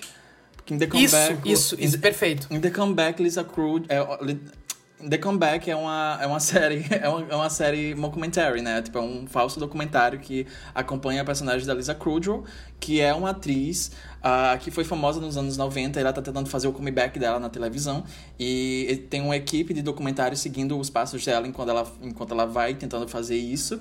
Só que é, coisas horríveis vão acontecendo pra ela, com ela, e a câmera tá filmando tudo, e ela tá o tempo todo performando pra câmera. É uma atriz que tá performando pra câmera o tempo todo, até nos momentos que deveria, você deveria estar tá enxergando um realismo ali. E é uma atuação muito complexa e é algo que eu acho que a Amy Rossum faz de maneira certa, de maneira semelhante aqui em Angeline, porque a própria Angeline era muito performática nesse, nesse sentido. Era, não. É, né? Que a bicha tá viva, sabe? Coitada não morreu. a Angeline tá viva. mas mas é, é muito complexo e eu acho muito mais interessante de você descascar e, e tentando decifrar esse tipo de, de, de performance, sabe? Eu, eu realmente achei fascinante o trabalho dela nessa série. É, não é exatamente uma série perfeita, mas eu achei incrível. Eu tava o tempo todo achando Uh, eu tava sentindo, sabe? É aquela coisa de você. da sensibilidade queer em obras que não são exatamente uh, sobre personagens LGBTs, mas tá lá, sabe? Quando chegou no final da série, eu entendi o porquê eu tava sentindo aquilo o tempo todo e eu tava ressoando comigo bastante e eu acho que vai ressoar também, porque por mais que seja uma biografia de uma pessoa, uma, uma pessoa real, eu acho que a série entende como a Angeline é uma personagem e é meio, é meio cruel mesmo quando você chega nesse ponto de você perceber, ok, você quer descobrir o que é que está acontecendo aqui, mas realmente não importa, sabe? Porque é, é essa mulher que ela decidiu encarar a vida da maneira dela. E na verdade, no final das contas, tipo. É meio, é meio até violento, porque a série é, ela tem um certo humor, um, um, um tom de humor, uh, e a montagem é muito divertidinha, o jeito que ela vai fazendo as coisas e tal. E a Angelina é muito carismática, ela fala com essa voz doce, aveludada de Barbie, ela fica dando uns gritinhos, sabe, meio Betty Boop, ela fica falando umas coisas e faz. Uh! eu tô a semana inteira, eu fico em casa e fico. Uh! Levanta a mãozinha. A perninha também, a às perninha, vezes eu tô no sofá. Sabe? eu queria ser ela, ela, cara. Mas é, eu acho que a história da, da Angelina e a maneira que eles abordam nessa série é muito. vai ressoar muito com outras pessoas queer. Eu acho que tem uma sensibilidade queer. Eu acho que. Eu acho que foi importante a gente comentar um pouco sobre essa série, porque eu acho que ela precisa ser vista, apesar de que, sei lá, no final das contas, eu acho que umas 15 pessoas vão assistir essa série. A série foi simplesmente desovada no Peacock, sabe? Não teve divulgação. Eles soltaram cinco Dois episódios anos lá. depois. Dois anos depois. Um prejuízo do caralho pra voltarem a gravar, porque a série tinha, já tava começando a ser gravada antes da pandemia e foi interrompida, etc. Então, é, tipo, a Amy Rossum tem alguns momentos que a Amy Rossum provavelmente regravou algumas músicas da Angeline e eles nem sequer, tipo, disponibilizaram as músicas na, nos streams nem nada. Tipo, não tem, você não acha. Então é, cara, é... a administração aqui não é das melhores, sabe? Situação de barril total. A coitada da Amy, Ro da Amy Rossum, né, Pra cara? você, a senhora Amy Rossum. pra você... Tem, tem pão velho não aqui. Tem pão velho aqui não, Amy Rossum. Mas é, no, no mundo justo ela, ela ganharia alguns prêmios com isso. Ela, é, ela tá brilhante. É, eu acho que é a minha performance favorita do ano. Uhum. Ela tá brilhante. Pra mim também. Tá- E sabe o que é mais impressionante para mim? Você acompanha a vida dessa personagem dos anos 60 até os dias atuais, até 2019. A série para em 2019. São 50 anos de uma personagem. E cada fase da vida dela, a Amy Rossum interpreta a Angeline de uma forma diferente, porque a personagem tá evoluindo junto. A Angeline idosa não é igual a Angeline de 19 anos do, do da, da, da, fase que você descobre quem ela realmente é, mas você percebe que é a mesma pessoa. E é muito foda, sabe? Uma atriz conseguir fazer isso, tipo, conseguir interpretar uma pessoa ao longo da vida dela. Fazer, tipo, a vida inteira de uma pessoa e, ao mesmo tempo, conseguir diferenciar cada uma dessas fases, porque ninguém é igual a vida toda. E, mas você ainda reconhecer a essência e o porquê dessa, dela se comportar de formas diferentes ao longo dessa jornada. Cara, é absurdo, é absurdo. Essa série é incrível. Essa série é incrível. Assistam, assistam Angeline. Uh! Eu só consigo pensar no gritinho do Michael Jackson, gente, desculpa. é porque a gente não tá fazendo direito, a gente tá fazendo meio agressivo. O dela é muito mais tipo. Meio é tipo. É, é tipo. É. Eu amo a cena que ele. Tamagotchi, sabe? Isso. É. Eu amo a cena que, ele, que ela vai jantar com o cara. Aí ele entrega um perfume, ele dá um perfume de presente para ela, e daí o voice-over dele entra falando: Eu nunca dei um perfume para ela.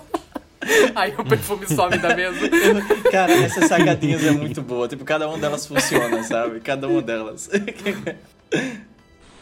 Um terrível maníaco está à solta. Em que mundo você vive? Só uma pessoa poderá ajudar a polícia. Eu consigo ver essas coisas. Um jogo perigoso revelando os segredos de uma mente doentia. O que você fez? É você. Pela primeira vez na televisão, Jennifer Lopes em A Cela. É, deixa eu só ver o nome do diretor aqui certinho, na hora que eu falar. Tá. Uh. Então. que ótimo, vai se foder vocês. o... Então, um tempo atrás, tipo, eu tava com dor de cabeça, meio cansado, só que ao mesmo tempo eu queria poder ver alguma coisa, não sabia direito o que ver, nada tava enganando direito. Aí eu me lembrei de um amigo meu, que eu lembro que eu tinha visto ele fazendo uma resenha muito elogiosa de um filme que eu nunca tinha escutado coisas muito elogiosas sobre ele. O filme é A Cela, de 2000, do Tarsen Sai, eu acho que é assim que pronuncia o nome dele. E sim, é o filme da Jennifer Lopes. É, eu fui ver esse filme tipo, porque ele tinha elogiado bastante, geralmente o nosso gosto é muito parecido. E eu fiquei completamente obcecado com esse filme. É, ele vai contar a história desse policial que está investigando sobre esse serial killer que é particularmente muito grotesco. E meio que o modus operandi serial killer é que ele sequestra as mulheres, ele mantém elas numa espécie de uma, uma cela, né? Uma cela de vidro. Que tem um sistema que depois de três dias a cela larga, o vítima morre afogado, e depois ele faz outras coisas com o corpo e tudo mais. É, os policiais investigando, eles encontram o, onde esse cara está. Só que quando eles chegam lá, o cara teve um mal súbito e ele está num, num coma profundo, sabe? O grande problema é que eles encontraram esse cara na casa dele, só que a casa dele não é onde está essa tal dessa cela. E tem uma vítima que está desaparecida. Então eles imaginam que essa vítima está nesse lugar. E a única pessoa que sabe onde esse local está, está desacordada, está em coma profundo. E o teu relógio está rodando para poder saber, afinal de contas, se eles vão conseguir resgatar ela a tempo. É a forma que eles vão poder entrar em contato com, com esse cara, né? Tipo, que tá em coma, pra descobrir onde essa garota tá é entrar em contato com a personagem da Jennifer Lopes, é, a doutora Jennifer Lopes nesse filme. doutora, pra, pra você é doutora Jennifer Lopes. que ela faz parte dessa equipe meio experimental que eles utilizam um método que eles conseguem entrar na mente das pessoas para poder, tipo, principalmente pessoas que foram vítimas de trauma, poder tentar ajudar elas a poder superar isso e tudo mais. Só que agora, ao invés de ela estar tá entrando na cabeça de uma vítima de trauma, ela vai entrando na mente de um serial killer. É, esse filme é tão bom. esse filme é muito filme é... bom. Passaram anos fingindo que esse filme era ruim, eu nunca entendi porquê, sabe? o que, que aconteceu, sabe? o, o, o ranço dos anos 2000 com a Jennifer Lopes ajudou muito. Ela tá, ela tá boa nesse filme, ela tá boa nesse filme. É... Tá, tá Eu acho que ela tá, eu acho que ela tá. ela, ela, tá consegue. Bonita. Ela tá bonita. É uma personagem, tipo. O grande diferença desse filme pra mim é que, além do visual, que eu vou comentar um pouco mais à frente, esse filme lida com a questão do serial killer de uma forma que eu acho muito original e muito corajosa pra Hollywood no geral. Porque geralmente Hollywood, a forma como eles lidam com esse tópico é. É o serial killer é basicamente essa figura extremamente grotesca que a gente torce pra que ele morra no final, ou talvez seja preso eventualmente. E quando eles querem é, lidar, né, tipo, com o que levou ele a fazer isso, eles sempre lidam, tipo, sobre esses traumas do passado, sei lá, violência que sofreu na infância, coisa do tipo, como sendo um meio para você, tipo, pegar o serial killer, você conseguir capturar ele. Esse filme, ele está meio que te pedindo para você sentir empatia com essa figura. O filme não está, em momento algum, perdoando as coisas que ele faz. É um filme que pontua várias vezes, pontua várias vezes contra ele é grotesco, inclusive. Mas ele está o tempo todo te mostrando como ele é uma figura presa nesse ciclo de violência e ele está, em parte, pedindo uma certa empatia com esse personagem, que eu achei muito corajoso esse filme. E eu acho que, parte desse filme ser bem sucedido nisso, sabe? Você acaba, querendo dessa forma, criando uma certa empatia com esse personagem. Ele personagem que ele é muito trágico, de certa forma. É... Essa que parte disso é a personagem da, dessa médica representada pela, pela Jennifer Lawrence. Porque é a personagem que tá todo mundo falando pra ela, tipo, sai dessa porra, sabe? Abandona esse cara, tipo, ele é o killer porque ele está se importando com ele. Mas ela tem essa sensação de que, tipo, ela vê o que levou ele a isso, ela vê, tipo, uma humanidade nele. Eu sinto que parte que sustenta o filme nessa empatia que tá querendo criar com os personagens é a personagem dela. Que eu acho que ela consegue dosar bem, sabe? Se é muito fácil a personagem dela parecer tonta, parecer burra. Eu acho que ela consegue fazer o dia que você consegue se identificar com as motivações dela. E, e como eu disse, tipo, o filme acho que ele vai para lugares muito corajosos que eu acho que nenhum filme hollywoodiano iria hoje em dia. É a primeira cena que a gente vê serial killer, tipo, ele tá. É uma cena muito grotesca envolvendo um corpo. É, é o boas-vindas que o filme te dá essa cena. É. E, como eu disse, ele vai pra lugares muito grotescos, tem uma cena vendo tripas e tudo mais, uma cena muito angustiante. E o filme todo tem esse visual muito delirante, que é um visual que parece mistura de videoclipe de, de new metal dos anos 2000. Sim. Umas referências de cinema de leste europeu, sabe? Tipo, parece ter muita inspiração muito forte nos filmes do. É para jovem, o diretor, acho que fez a cor da Romã. É, da nova, da New Wave tcheca, sabe? Tipo, vai pra umas referências muito originais, sabe? Umas referências que você não vê habitualmente em Hollywood, então, tipo, o universo de, da main serial killer é um lugar que é muito delirante, sabe? É um lugar visualmente é maravilhoso, sessão toda, aquele clima, mas muito surreais, muito medonhas, muito grandiosas, é tudo muito colorido, sabe? É, não é uma visão, tipo, essa Hora do Pesadelo, sabe? Hora do Pesadelo pra um lugar mas, tipo, eu não sei explicar, tipo, não sei explicar direito. Não é a hora do pesadelo, sabe? É pra um lugar muito mais surreal, muito mais abstrato que ele vai. E. Ah, enfim, eu amei esse filme. Acho que ele merecia ser descoberto. Eu sinto que tá tendo um movimento pra resgatar ele, e que bom, sabe? Porque ele realmente é um filme que ele merece ter tirado do ostracismo, sabe? É. Quando você me recomendou esse filme, ele tá na Globoplay, inclusive. Quem, quem quiser assistir, tá, na, tá lá na Globoplay. Uh, eu tava. Eu sempre ouvi muito falar mal dele, eu nunca tinha visto ele, eu peguei pra assistir, eu babei o filme inteiro. Ele é lindo, é cinema, é, é, eu, queria, eu queria muito assistir esse filme numa exibição, numa tela de cinema. Ele é muito bonito. Muito bonito, muito bonito. E ele é muito. Ele é muito cativante, ele é um filme muito hipnótico. Uh, eu fui procurar críticas negativas do filme, porque eu queria saber por que as pessoas gostavam desse filme. Uh, eu, eu cometi um, o erro de principiante que é abrir o Rotten Tomatoes pra ver é, reação de crítico a filme de gênero, sabe? Não se faz isso. Não se pode fazer isso nunca. Mas enfim, tem uma especificamente que me chamou atenção, que eu até cheguei a salvar pra comentar no podcast que é uma crítica Rotten, né? Ele fala nessa crítica que o filme se apoia tanto na estética de sonho, nesse mundo dos sonhos, que ele acaba reduzindo a lógica narrativa e cria um universo em que tudo é possível, mas nada é necessário. E isso é uma crítica negativa. Eu... Isso deveria ser ruim. É, é, é para mim é tipo o exato oposto, porque a gente tá falando de filme, a gente tá falando de cinema, lógica narrativa às vezes é o que menos importa.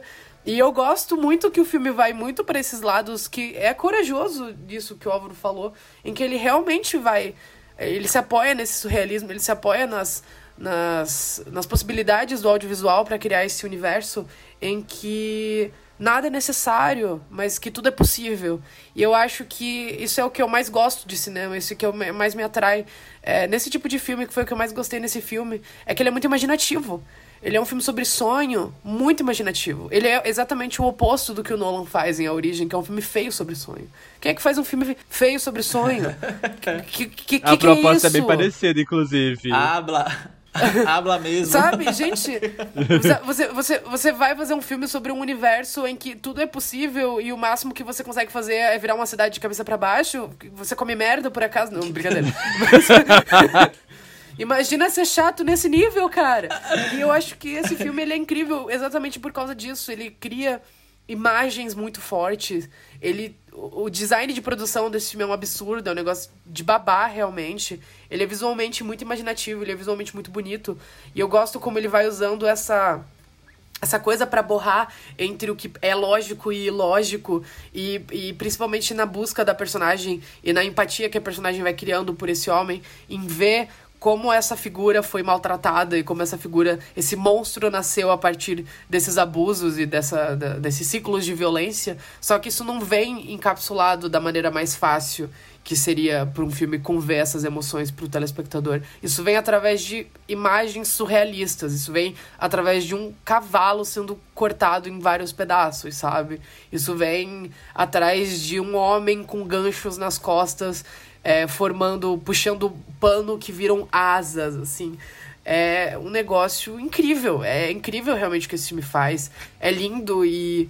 E é, e é cinema. É, cinema é audiovisual. Cinema é audiovisual. Eu fico sempre lembrando de uma piada que o, o Gustavo fiou do canal Fita Maldita. Um beijo pro Gustavo, gosto muito de você, meu amigo.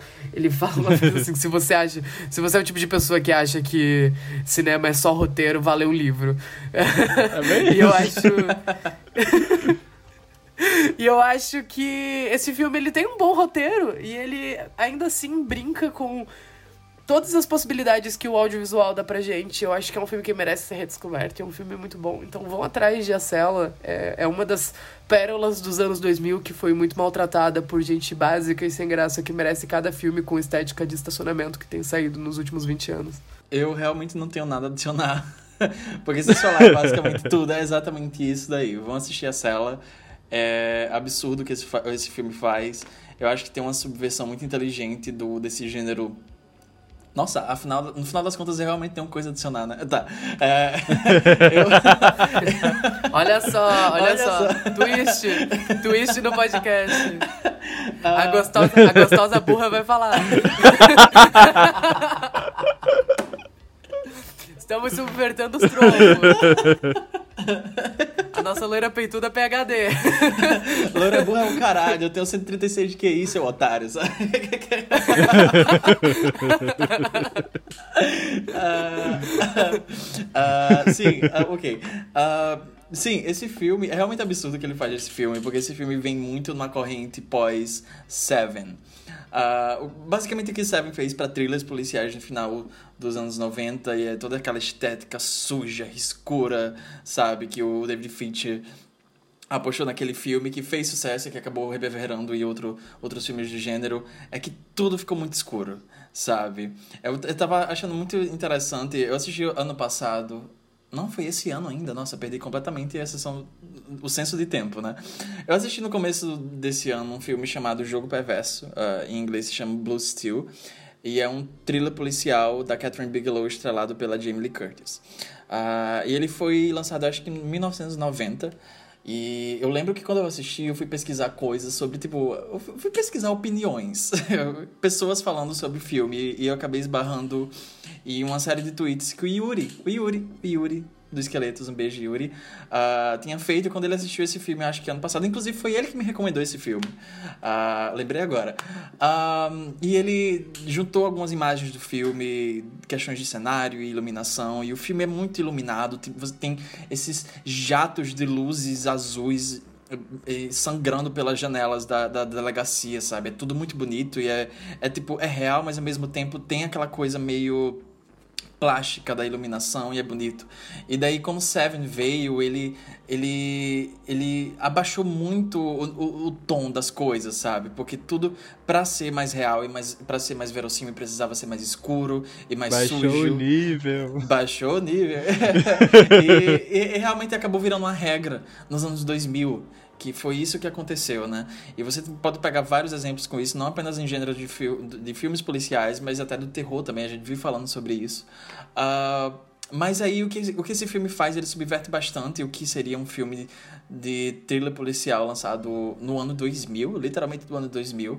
Eu acho que o, o que o, o, o Tarsem fa faz desse filme é muito inteligente. Eu gosto como ele tá, traz essa abordagem abstrata e bastante lúdica do mundo dos sonhos para comentar em, em coisas sobre a realidade, sobre a vida, né? E é muito é muito fascinante. Eu real quando o filme ele começa a virar mais pro mundo, esse mundo dos sonhos e a Jennifer Lopez entra lá, é, eu juro por Deus que minha boca não fechou. Eu tava, tipo, boca aberta o tempo todo, porque cada sequência é mais impressionante do que a anterior.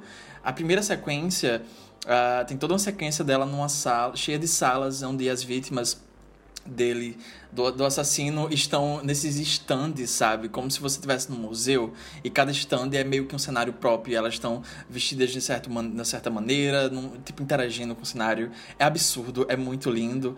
E daí ela é acaba. Meio indo... marionete. As parecem meio aquelas enfermeiras do Silent Hill, sabe? Com uma coisa meio sim, sexy, mais perturbadora, sabe? Sim, é, é, é muito. marionetes. É, é muita energia. Aquilo. É muita energia de clipe, realmente. Muita energia de clipe de, de, de, de banda de rock, sabe? Mas uma coisa que eu fiquei muito feliz é porque não tinha aqueles efeitos, sabe? Tipo, a câmera punheteira, sabe? Que tinha nos anos 2000, aquela coisa meio jogos mortais. É... Ai, é Aquele meio... Pá, pá, pá, pá, pá, é, sabe? Aquele negócio energético, Casa da Colina. assim. A edição da Casa da Colina que é insana, assim, você, tipo... É, é, sabe? Aquele efeito meio. Você fica tonto assistindo o filme. É, e não tem nisso. É muito sóbrio nesse filme. Ainda que ele esteja tendo essa explosão de informação, principalmente visual, ele filma de uma maneira muito sóbria e eu acho que isso constrói muito. E uh, nessa sequência, a Jennifer Lopez é levada por uma fisiculturista, sabe? Tipo, o que é que uma fisiculturista tá aí? Ela, tipo, uma fisiculturista enorme, sabe? Dá um cacete na, na Jennifer Lopez, ela desmaia. E, e, ela leva a Jennifer Lopez pra essa sala enorme, onde o personagem do Vincent D'Onofrio, que é o assassino, ele tá nesse trono. E a sala é uma sala meio que dourada, com escadaria. E daí ele se levanta e tem esse tecido roxo vivo preso nos ganchos dele que tá cobrindo toda a sala. Então, quando ele se levanta ele começa a descer as escadas, o tecido começa a ser puxado da, da, de cada parede e vai virando asas é absurdo, cara. Eu tava, meu Deus do céu, o que é, que é isso? Porque eu nunca assisti isso. Eu tava sério, assim, gostando, sabe, assistindo esse filme. E isso só, isso só vai ficando mais intenso a cada sequência. Toda aquela sequência que a Jennifer Lopez tá com aquele look absurdo. Ah, é muito lindo, meu Deus do céu. Aquele look É aquele que ela do, tá do com... pôster, que ela tá com meio que uma. É, uma sabe? É uma coisa meio assim, asiática. aquilo. é uma coisa meio asiática. Tem uma, tem uma estética meio oriental ali. Ah, é muito lindo, é absurdo, é absurdo. Ah, e outra coisa que eu queria comentar é que, como eu tava falando, ele filma de uma, uma maneira meio sóbria todo esse mundo, mas ao mesmo tempo eu acho que adiciona um, um certo elemento de grandeza nessas sequências. E eu acho que uma coisa que a- a- a- auxilia bastante nisso é a trilha sonora. A trilha sonora é absurda desse filme. Eu tô falando que é absurdo, porque tudo nesse filme é absurdo, mas é absurdo de bom. É a trilha sonora desse filme, eu fui pesquisar. É e a tudo trilha muito sonora do grande nesse Shore. filme, tá? É tudo muito grande, é muito, é muito grandioso. Tem essa, essa sensação de grandiosidade. E a trilha sonora de Howard Shore, que é o cara que. Ele vencedor do Oscar, ele, ele assinou a trilha sonora dos três. ah, Senhor dos Anéis, mas eu não vou referenciar ele por causa disso, porque pra mim isso não importa. Na verdade, ele colaborou 18 vezes com o Cronenberg. Ele assina as trilhas sonoras do filmes do Cronenberg desde os anos 70, sabe? E eu só queria deixar isso aqui porque eu, eu gosto das trilhas sonoras do, do filme do- dos filmes do Cronenberg. Inclusive, ele assinou do, do Crimes of the Future, que tá saindo agora. Tipo, eu pesquisei aqui, foi 18 vezes que eles trabalharam juntos. Ah, então é isso. É, fica mais uma recomendação, tá na Globoplay. Se você não tem Globoplay e quer procurar o filme por meios ilegais, caiu do caminhão, vá assistir, sabe? Por favor, assistam esse filme. Criem burburinho para outras pessoas revisitar esse filme, ele merece. Ah, eu queria muito que o cinema de hoje em dia voltasse um pouco pra essa. essa esse, esse tipo de experimentação, sabe? Eu acho que é, é uma experiência que eu queria mesmo ver no cinema, como o Luiz falou. Eu acho que seria daquele tipo que arrepiaria, sabe? Tipo, certas cenas, você, ia sentir os pelos do braço assim subindo, assim, você sentiria o filme dentro de você nesse sentido. Você sentiria. Tá, não, não vou fazer. Ei, off, corta, Luiz. Corta, Luiz, mas o Vincent D'Onofrio tava muito gostoso desse filme. Ele tava. Não Ele é? tá. Ó, ó. Uh? Mas... Enganchava, tava- enganchava. Achei kink, achei kink. Esse filme é bem kink. Muito Ele kink. é. Ele é muito. Ele com aquele cor... Cara, ele com aquele. É corpete ou corsete que falam? Corsete. Corsete, né? Aquele corsete com os braços de fora. Uh! Achei kink, achei kink. Tem uma demais. estética bem fetichista desse filme, no geral, tipo, nota 10. É um filme que eu fico surpreso que ele foi feito, sabe? Tipo, porque nem no Zeitgeist dos anos 2000 esse filme combina, sabe? Tanto que ele foi muito massacrado. Não sei como alguém deu, tipo, um projetor iniciante, um orçamento desses, sabe? Gente tão, tipo, famosa assim, a poder fazer um filme que é tão... Que além de tocar em temas polêmicos, né, como eu falei da questão do, do serial killer, ele também é muito experimental no geral, sabe? Fiquei muito surpreso com isso. Ele nem chegou a flopar, tipo, eu tava olhando aqui, tipo, o orçamento dele foi 33 milhões e ele arrecadou 104 milhões. Tipo, não foi um flop. Acho que foi que- questão mais da crítica mesmo, que a galera é muito chata. É, Mas o público, escrachou o público apareceu, sabe? O público apareceu. Mas eu pensei que você falou de trilha sonora, é, os figurinos desse filme são da Eiko Ishioka, que é a mesma figurinista do Drácula de Bram Stoker. Inclusive, eu acho que ela reaproveitou a armadura deles pra poder fazer a roupa que eles usam nesse universo, que é muito parecida. Real, real, real, real. Eu tava pensando nisso. Eu não sabia que era, é, eles tinham, tinham feito o mesmo filme, mas eu, eu E imaginei acho que ela ganhou o Oscar pelo. Drácula, inclusive. Tipo, ela tava gabaritada naquela época, quando ela foi chamada pra esse. Lenda. Acho que, ela, acho que ela chegou a ganhar. Se ela não ganhar, ela foi indicada, pelo menos. Aí esqueceu de citar uma coisa, que o detetive do filme, que é um dos protagonistas, é o Vince Vaughn também, esqueci de citar isso. Cara, é muito 2000, né? Isso aí. Esse filme é muito 2000. é o do... Ele tá bem nesse filme, achei que ele tá, tá bacana Tá, aqui. tá. Ele é um bom ator. Opiniões é- polêmicas. Vince Vaughn é um bom ator. Você ouviu primeiro aqui. Eu gosto muito dele em Freak, tá? Por mim. Eu não, ironicamente, acho que ele merecia prêmios pelo que ele fez em Freak. Sim. Eu também Mas- acho. Mas enfim, gente, assistam a cela, tirem esse filme do ostracismo. Vocês não vão se arrepender, é um filme que ele é muito bom, sabe? Vocês vão gostar, se acharem a história chata, coisa tipo, mas vão estar maravilhados com a imagem que tá tendo, sabe? Que as imagens que o filme faz são absurdas. E no final das contas se chama audiovisual. Então tá tudo bem. Era salita in camera di un nostro cliente. Prima di lei ci sono state tre vittime.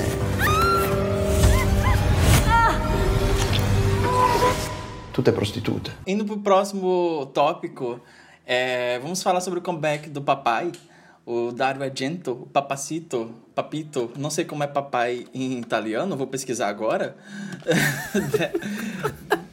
papá, papá, papá, Dario Argento. Chama ele de nono, que é vovô. Nono, nono, pronto. Nono, nono, Ah, Argento. ah, Nono Argento.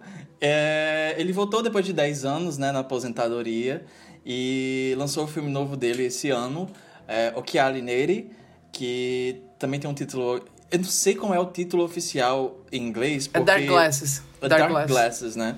Porque tem, Ah. tem site usando Black Glasses, o que não faz sentido, porque ninguém fala, tipo, óculos escuros Black Glass, fala Dark Glasses. é Dark, Dark Glass. Ah, mas enfim, ah, a última vez que ele tinha dirigido um filme foi no horroroso Drácula 3D.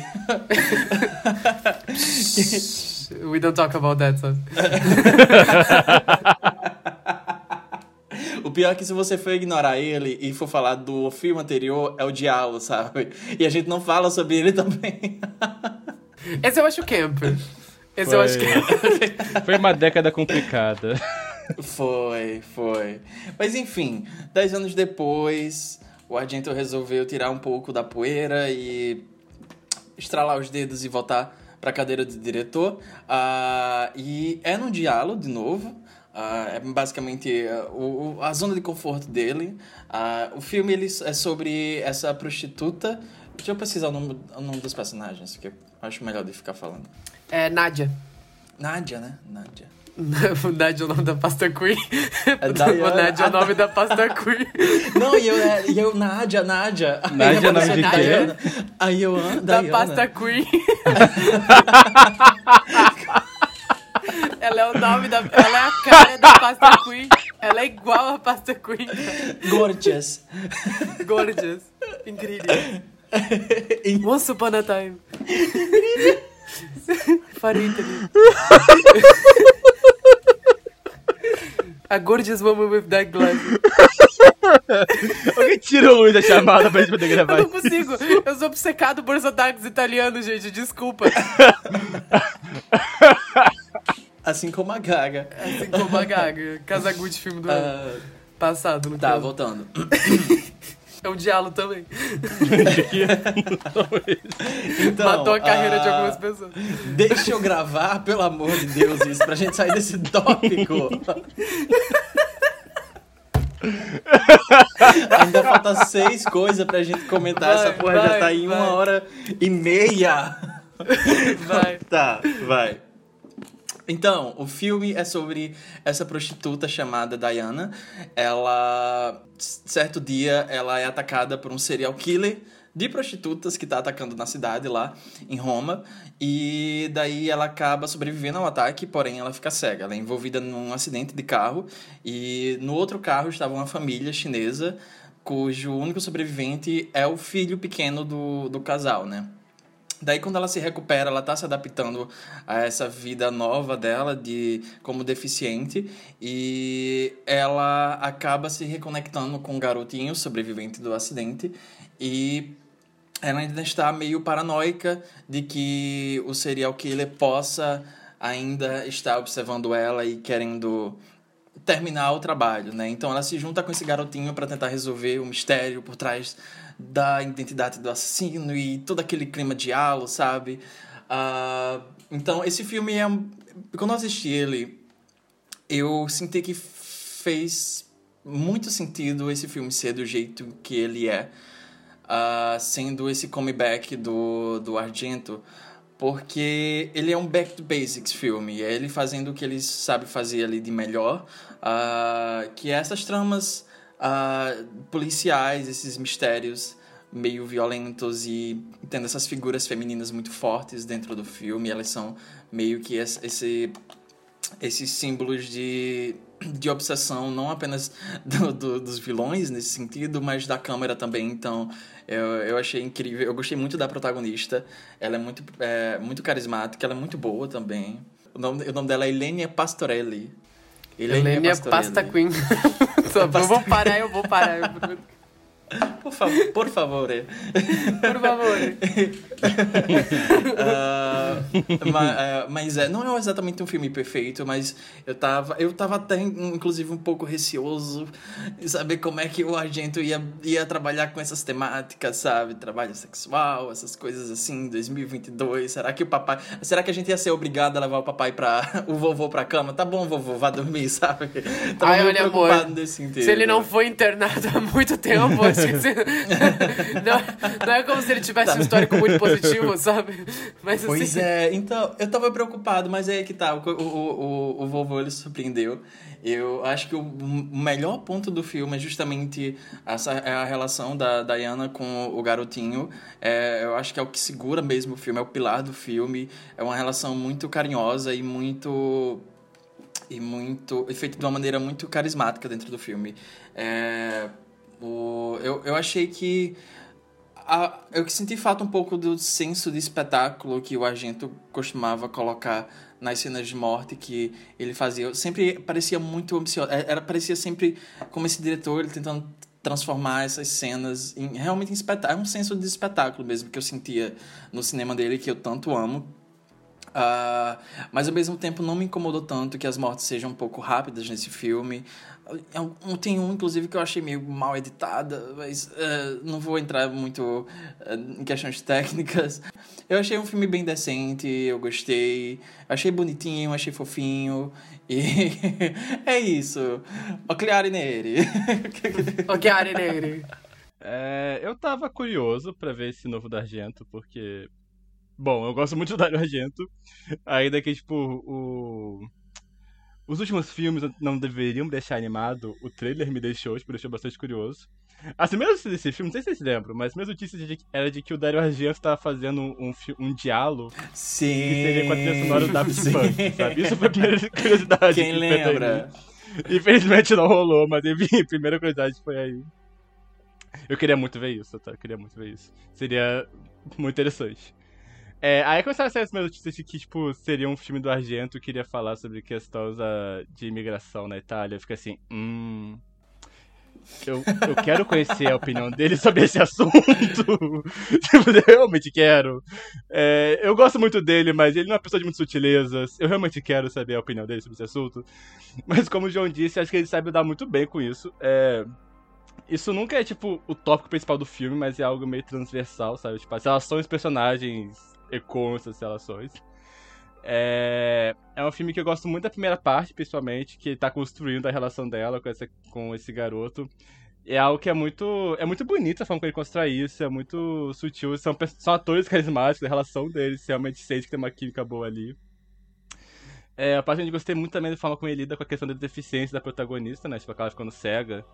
E eu sinto que ele gasta bastante tempo do filme mostrando como ela se adapta a essa vida nova. Então, tipo, é, a gente vê como é que o celular dela é diferente, como ela passa a usar um, a usar um, um cão guia, é, como ela usa aquela bengala dela, como ela vai adaptando na casa dela. Tipo, o filme gasta bastante tempo com isso. Eu achei muito interessante como o filme. É muito fácil o filme meio que colocar nesse lugar de. Ai meu Deus, que condição horrível é essa? Ai meu Deus, minha vida acabou, etc e tal. Que é um lugar que vários caminhos vão. E eu gosto que o filme mostra que, tipo, esse não é o fim da linha, sabe? Tipo, ela pode ter uma vida, ainda com dificuldades, ela pode ter uma vida comum, sabe? Com as adaptações devidas. E a, eu gosto como o filme vai dar com isso, acho que o filme lida bem com a ideia de deficiência. É, eu gosto como o filme vai lidar com a relação dos dois personagens. É, como o João disse, eu senti falta de uma questão mais espetacular no filme, sabe? O primeiro assassinato é muito bom, eu achei, tipo, a cena que, cara, enforca a mina lá saindo do teto, mas é muito boa. Depois, mesmo assassinatos, é umas cenas muito rápidas, meio off-screen e tudo mais. Mas acho que ainda assim, tipo, dá pro gasto, no geral. A grande questão que, tipo, que eu tive um pouco com o filme é que é, o roteiro é 100% um roteiro de um filme do Argento, sabe? Se fizessem esse roteiro dos anos 70, seria tipo, exatamente igual a trilogia dele, do. Do pássaro. Você tá roubando o que eu falei. Não, assim, eu, eu vou chegar no eu meu falei, ponto. Eu falei no Twitter, eu, vou- eu falei no Twitter, se esse filme fosse feito exatamente do jeitinho que ele é, sem tirar, sem pôr nos anos 70, as pessoas chamariam de obra-prima. Então, mas esse é mim, tipo, o lance não é só o roteiro, é que faltou do Argento aquelas brincadeiras visuais que a Dora fazia, sabe? Aqueles monte de close nos caras personagens, aquela câmera deslocada, sabe? Tipo aquela cena do do Teneb, que é tipo, mostra o assassino da casa e a câmera começa tipo, a passar pelo telhado, aí entra pela janela, aí vai dando não sei o que, sabe? Tipo, ele adora fazer essas porras, tipo, esse filme é muito contido nisso, sabe? Tem várias cenas que é só câmera parada, os personagens conversando, aí, tipo, outras cenas mais distantes, os personagens conversando, sabe? O filme não, não tem tantas cenas da- dessa agilidade dele. O que eu entendo porque, um, o orçamento certamente é bem menor do que o orçamento que trabalhava antigamente. A indústria do cinema italiana hoje não é a mesma. tá bem mais é, sucateado do que é, naquela época. Então o orçamento dele é bem mais limitado, certamente. E segundo, que ele é um senhor de mais de 30 anos gravando um filme durante a pandemia, sabe? Imagino que ele não tenha tido a mesma liberdade de passear pelos sets ou fazer o que ele quisesse, igual em outras situações.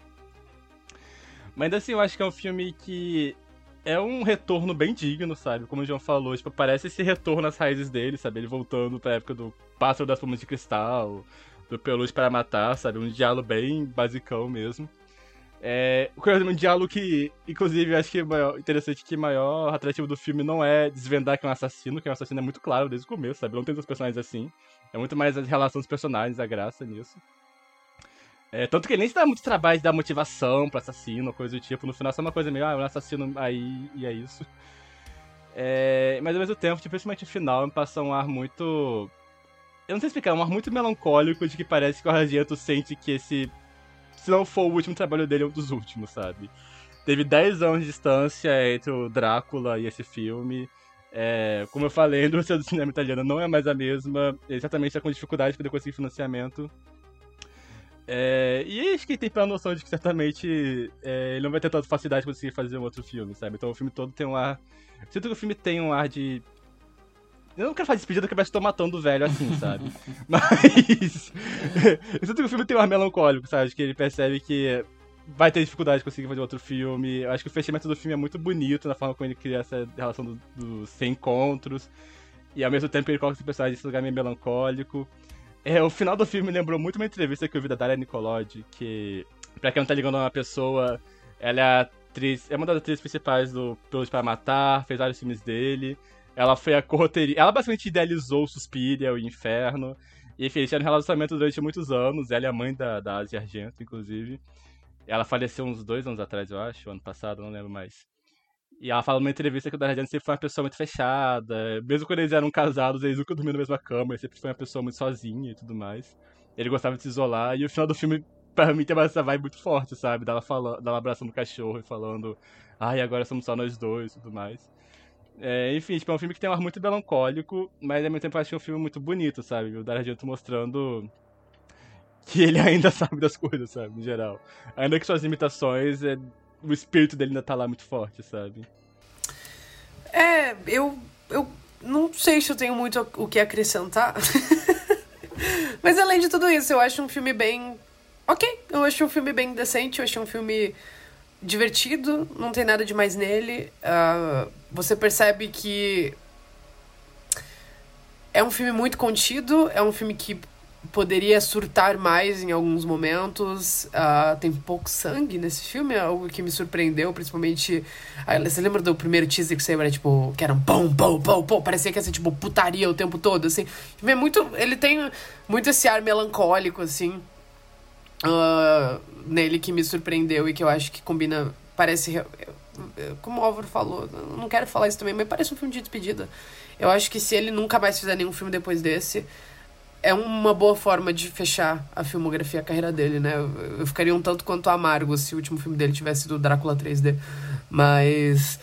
É, eu achei bom, eu achei um filme divertido, eu achei um filme tocante, eu achei um filme bonito. Uh, eu acho regular, não regular, ele é melhor que regular, ele é bom, ele não é ótimo. Ele é só bom, sabe? É só um filme bom. É um filme que passaria no Super Cine, sabe? E você, você assistiria, E você falaria, Ficaria ok, legal. sabe? Meu Deus, vocês falando tudo sincronizado. que bizarro. A gente tá dividindo um neurônio, sabe? Ah, Jesus. E, e é basicamente isso, sabe? Ah, queria ressaltar é, a cena das cobras. Eu tava perdendo a minha Nossa, sanidade cena. aquilo. Eu tava assistindo pensando, que porra é essa? O que está acontecendo? Sabe, sabe, sabe ah, quando vem algo tão aleatório e é meio burro, mas é tipo tão legal ao mesmo tempo dentro do filme, essa cena toda e, e que você fica, você começa a se pensar assim, será que eu, d- dormi alguns segundos e eu perdi alguma coisa, sabe? Porque é tão aleatório essa cena dentro do filme. Eu adorei, eu adorei, é a minha cena favorita. Imagina essa cena, imagina essa cena com a trilha sonora do Goblin. Tipo, uma guitarrinha, um Nossa, baixo, ia- sabe? A ia bateriazinha. insano, sabe? Aqueles won, won no fundo. Chef's Eu gostei da trilha do filme, mas eu, Eu senti gostei. falta de uma mais marcante. Mas Mais eu achei boa. marcante, é. Eu achei, boni eu achei boa. Tem, tem, tem jeitinho de diálogo. É. Ah, e eu, eu me surpreendi também com, com essa coisa de ser um filme com muito coração, sabe? Sim. Eu, não tava esperando. Eu achei que ia É ser um filme filme- mais cínico, sabe? É um filme que tem muito apego por, personagens marginalizados, sabe? Isso me, me, me surpreendeu um pouco, sabe? O personagem que é prostituta, o garoto que é imigrante e tudo mais. O filme tem um carinho muito grande por personagens que estão às margens, sabe? Achei bacana. Sim, sim. É, rola um kink shaming em umas, umas duas cenas. Tem um kink shamezinho no filme. Ele, mesmo, mesmo a protagonista sendo uma trabalhadora sexual, ela paga um pouquinho de moralista. Mas, mas é, tudo é pra bem. mostrar aquela empoderada, sabe? Que não é só dinheiro que faz ela fazer as coisas. É porque, é, é- é porque é é uma forma do filme dizer ela é uma trabalhadora sexual, mas ela se dá o respeito e eu não gostei dessa cena. É meio ok, sabe? eu acho que dentro do que o filme poderia ser, eu acho que ele ainda se sai muito melhor do que eu tava esperando. Eu tava com um pouquinho de medo das temáticas que o filme ia abordar e eu achei. Eu achei um filme bonito, achei um filme com muito coração, achei um filme bom. Ah, torço pro Argento fazer mais filmes, quero ver mais filmes do Argento, mas se for o último filme dele, eu acho que é, é um bom último filme. A senhora está dizendo que pode trazer alguém da morte. Tudo que existiu uma única vez jamais deixará de existir. Agora a gente tá entrando na, na zona. é, é, nem tanto, porque desalma, né? Eu, queria, eu queria comentar. é, eu fui a única pessoa, então vou ser breve. Eu queria comentar a segunda temporada de Desalma, que é a série original Globoplay, é, que tá passando aí, estrelada pela completamente surtada da Katia Kiss, que foi divulgar a, a série no programa da Fátima Bernardes e admitiu que ela vai atrás de mulheres pensando em fazer aborto pra Fazer mudar de ideia. fazer mudar de ideia, falou que valoriza muito a, a fé cristã, católica. Só que ela faz uma bruxa nessa série, eu não, porque eu não entendi, sabe? Ela simplesmente foi lá se queimar. A Faixa Bernardes ficou aterrorizada nesse dia, tá? A Fátima Bernardes, ela deu uma trancadinha. Essa entrevista, essa entrevista foi insana. Essa entrevista foi insana, foi insana. Eu daria, tu, eu daria tudo pra ouvir o que, é que a produção tava falando no ponto No dela. ponto. Eles, eles deviam ter assim, corta, corta, corta o áudio, corta o áudio. Alguém, alguém tava pronto pra tirar a roupa e entrar pelado correndo, se aquela mulher não parasse de falar, sabe? Ela só tava falando merda, foi um negócio absurdo. É eu, nunca, eu nunca vi, eu acho que poucas vezes eu vi uma atriz falar tanta merda indo divulgar a própria série num, num curto espaço de tempo, num, num local que não era apropriado pra ela falar essas coisas, sabe? Foi muito surreal. Foi muito surreal. Um beijo, Cássia Kiss. Um beijo, Cássia Kiss, né? Um beijo, Cássia Kiss. Minha avó tá maluca, foi total minha avó tá maluca. sabe? A Fátima Bernardes no final falando tchau, querida, tchau. Eles, eles anotando assim, nunca mais botar Katia Kiss ao vivo, sem edição, sabe? Deve ter um. Tá no histórico dela do Projac. Enfim, Katia Kiss estrela essa série chamada Desalma. Está na sua segunda temporada. E eu sou um dos cinco brasileiros que assistiu essa série. É... Então, Desalma, pra quem não sabe, eu vou falar a história da primeira temporada, que eu acho mais fácil. A série começa a partir de um suicídio, é, um personagem se mata, e as movimentações que isso acontece nessa cidade pequena, uma cidade fictícia chamada Brígida, que fica. Eu não lembro se eles localizam, mas eles filmaram a série na Serra Catarinense, que é onde, onde a minha família é, então tem muitos lugares na série que parecem um pouco a cidade natal do meu pai, por exemplo. Mas enfim. uh, e a, a, série acompanha essa história de bruxas é, europeias nessa cidade de origem ucraniana, é, isolada do resto do Brasil.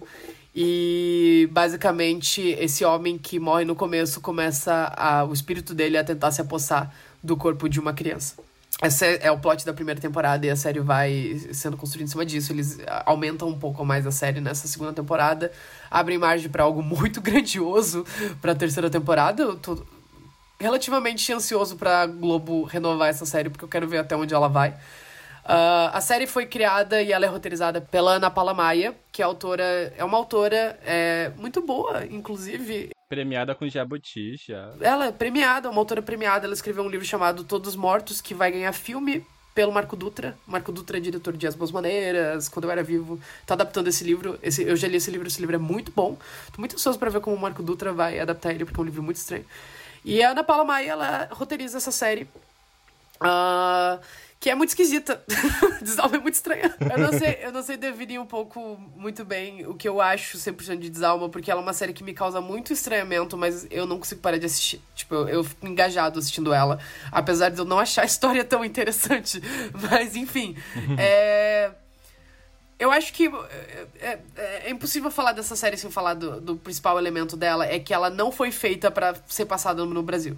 Uh, Desalma foi feita pela Globo, basicamente, para vender o catálogo do Globoplay fora daqui.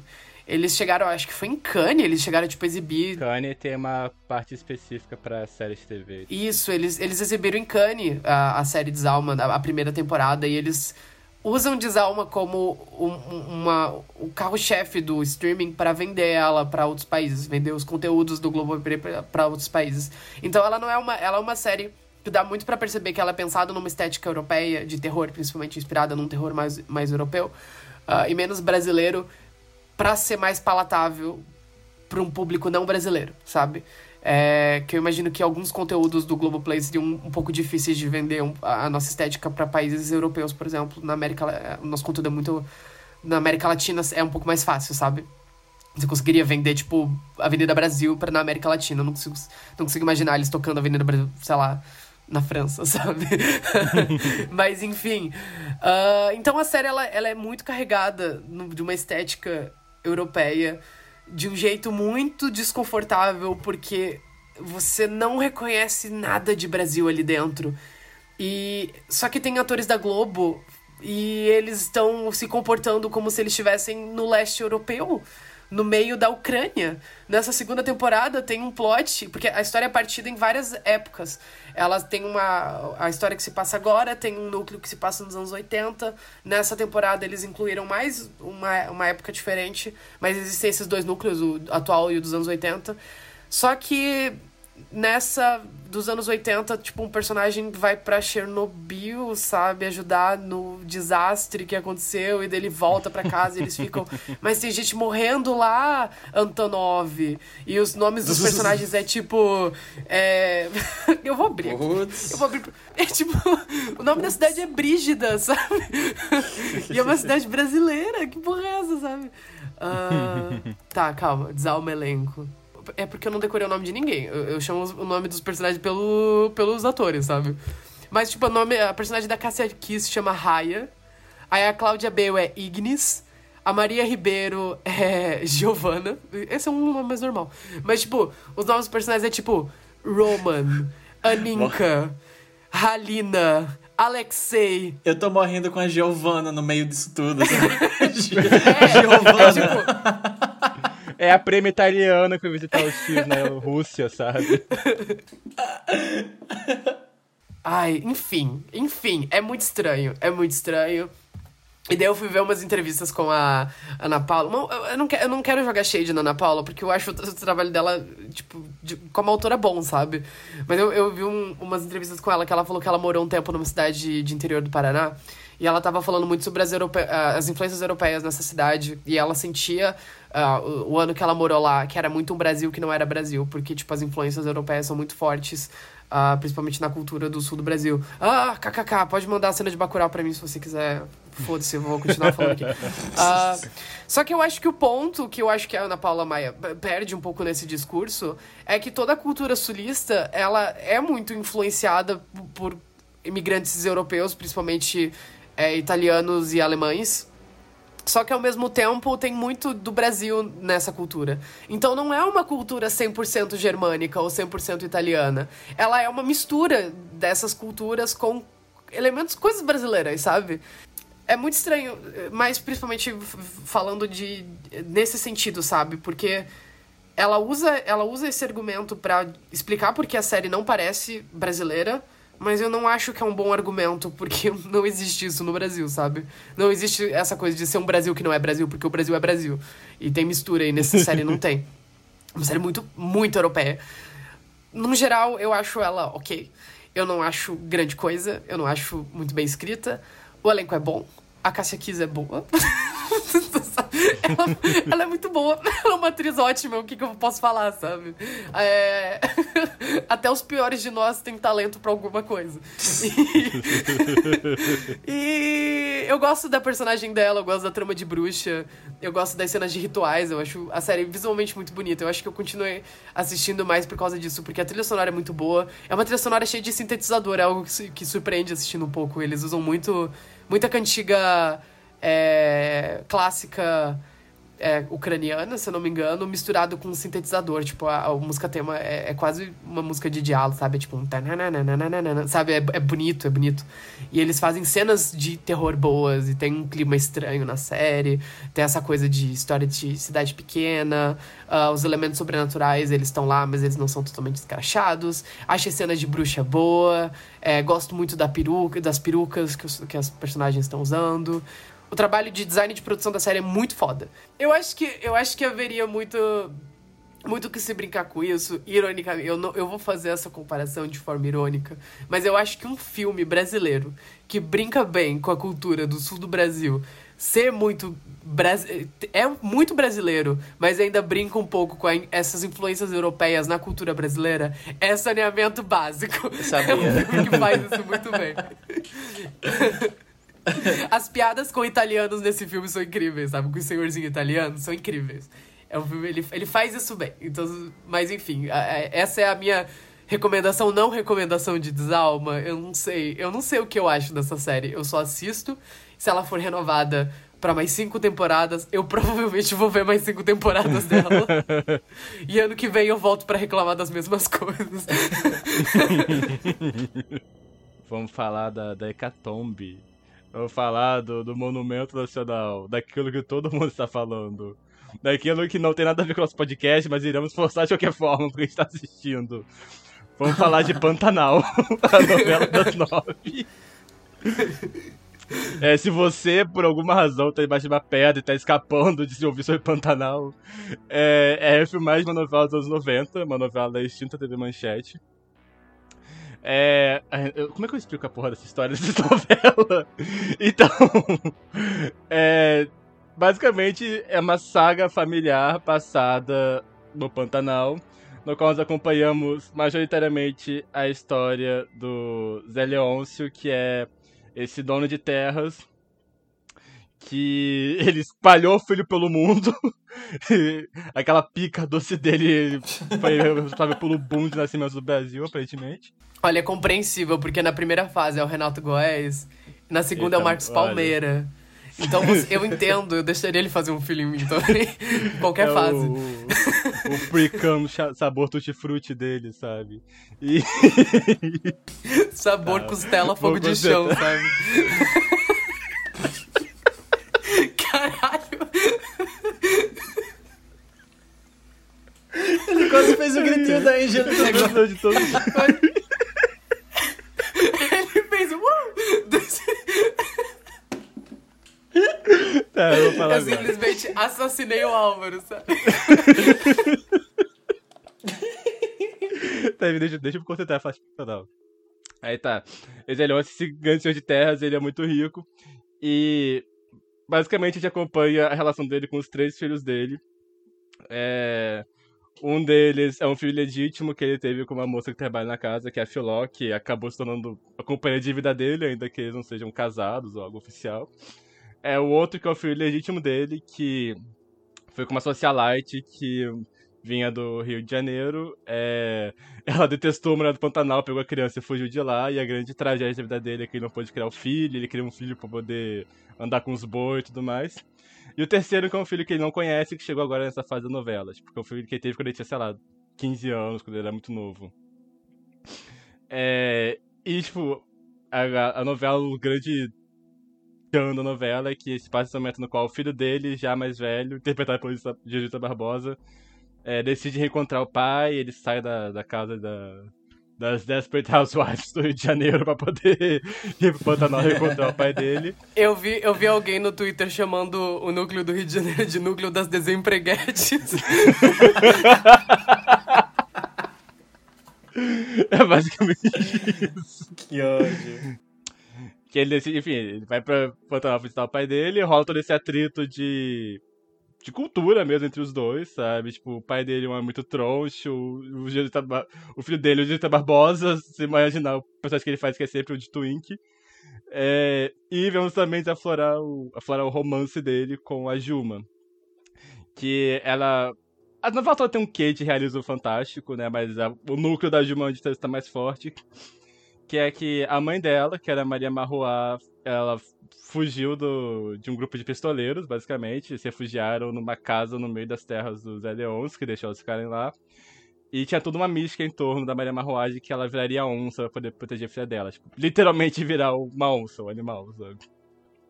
E a- mesmo depois da morte dela, tem a ideia de que a onça fica rondando a casa poder proteger ela e que a própria Juma é capaz de virar onça. E foram muitos episódios até agora. Foram Eu- 50 capítulos. eu consegui resumir surpreendentemente bem isso tudo. É, está muito bom a novela, tô querendo declarar basicamente isso. Está muito bom, tá uma delícia acompanhar. Está uma delícia acompanhar uma novela que não tem medo de ser novela. Ela não quer ser série da HBO, ela quer ser novela. Ela tá abraçando as coisas brega, tá maravilhoso. O elenco tá, tipo assim, nos triques, tá todo mundo perfeito. É, menção honrosa pra falecida Juliana Paz, que fez a Maria Barroá. Já faleceu nos seus primeiros, 10 A capítulos da 17 novela. do pedaço. A 17 do pedaço. A 17 do A pedaço. onça bolsonarista, sabe? a personagem da Madeleine, que é interpretada pela. É Karine. Caterine? É Karine. Karine Telles. A Karine Telles aí tá muito boa. O pessoal da primeira fase da novela também, tipo, excepcional, que é a Bruna Nismeyer, o Renato Góes. Renato Góes aí tá ótimo. É... Esqueci o nome da moça que faz a Filó nessa versão. Da versão Ah, ninguém dela. sabe. ela surgiu agora e ela é boa. Ela é É. boa. Um beijo, querida. Te adorei logo a de cara. Filó, a icônica. A Dira Paz tá maravilhosa também. A Dira Paz tá incrível. A mãe de todos os homossexuais. Eu amo, eu amo quando o, o Zé Leôncio começa a ser homofóbico. Ela fica, qual é o problema se ele for. Não, eu não vou fazer. Eu não vou fazer o sotaque. Eles dão uma forçada no sotaque que às vezes dá. dá... Fica um pouquinho caricato, mas ok, a novela. Eu, eu, eu não acho que a Dira Paz faz um bom sotaque. Eu acho engraçado o sotaque dela. Ela puxa muito o R e ela faz meio como se fosse o, um sotaque americano brasileiro, sabe? E, e não soa tão natural. sabe? Mas ela tá bem, porque é a Dira Paz e a personagem é um amor. A personagem é um amor. Você fica apaixonado pela Filó assistindo a novela. O Marcos Palmeiras às vezes esquece que não é carioca também. Ele deixa escapar uns. Às vezes alongo. É tudo muito. Tá todo mundo muito bem, tá um absurdo essa novela, a produção dela tá tipo assim, tá de encher os olhos.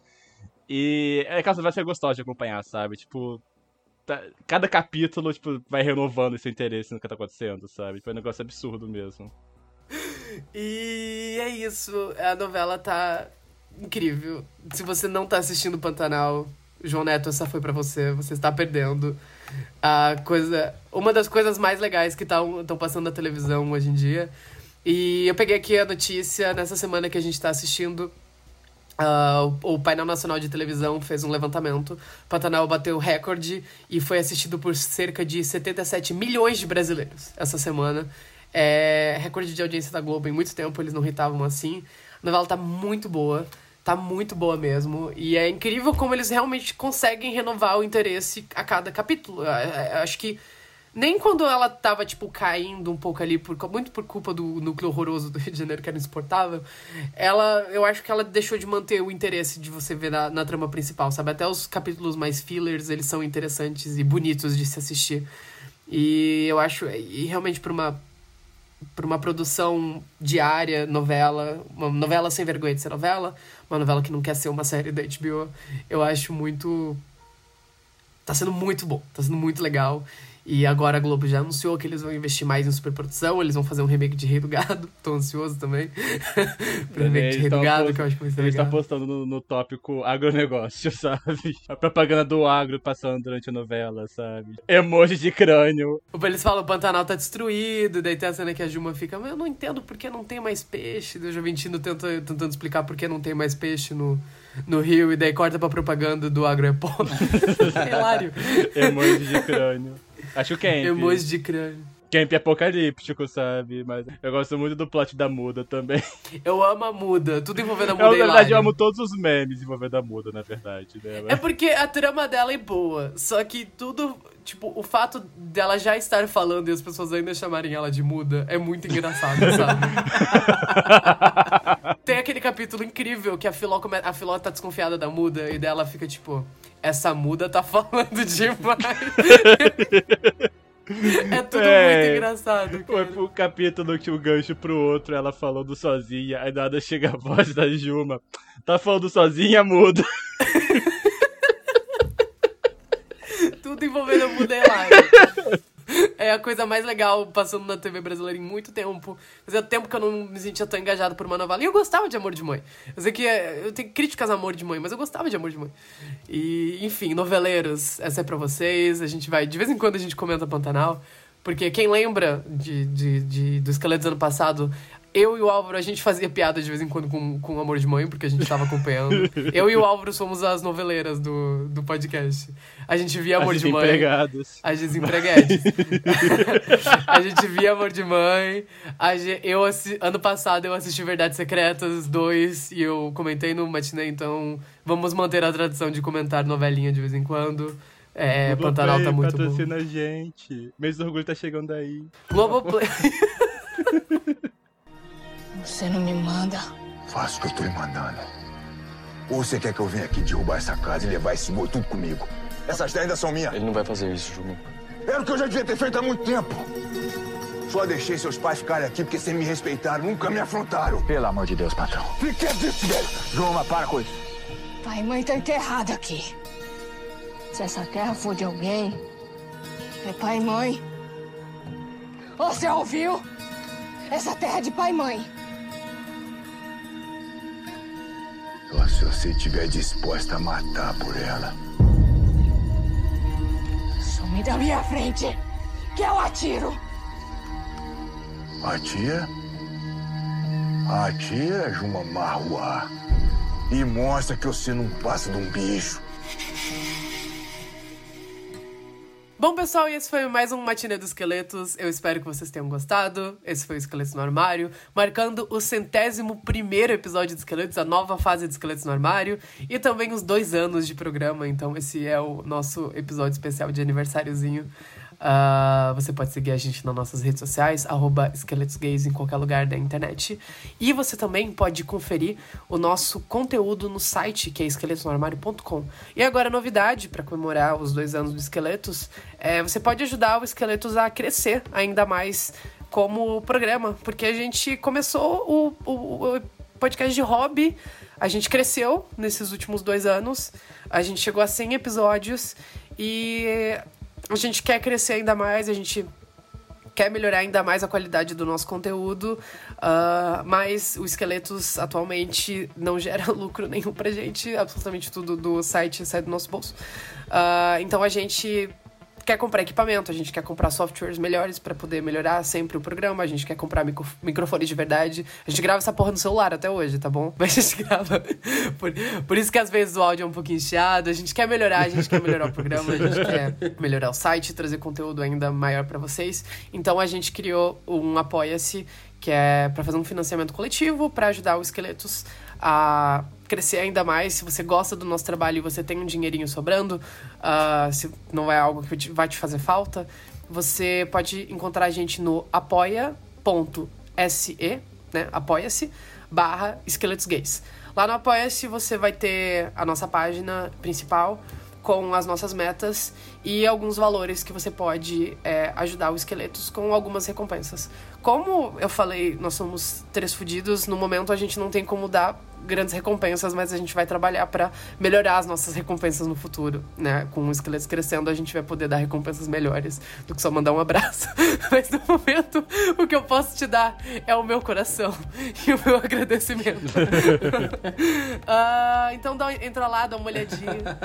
É, a gente tem três metas atualmente que a gente vai atualizando lá a partir dos valores que a gente for uh, fazendo e de ideias que a gente vai ter para fazer especiais para vocês, já que vocês gostam do nosso conteúdo.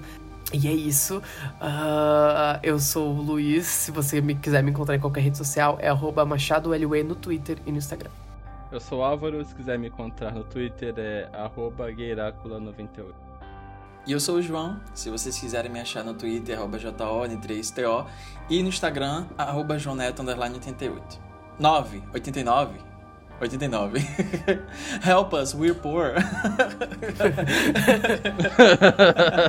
Tem pão velho aqui não, esqueleto.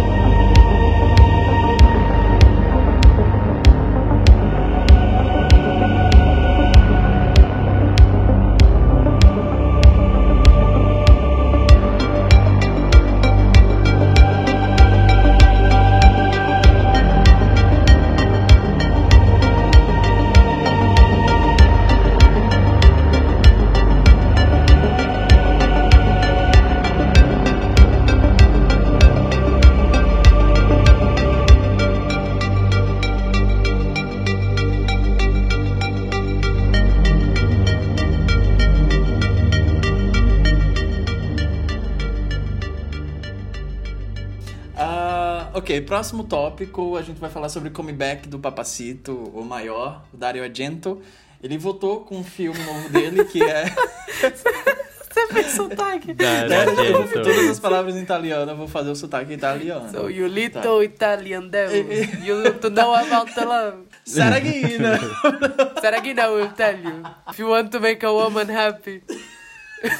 eu sei de cor, eu realmente sei de cor. You rely on what you were born with. Because it is in your blood. Tá, vai, pode ir. pode ser russo ou pode ser italiano. Italiano. Italiano. Tá, tá.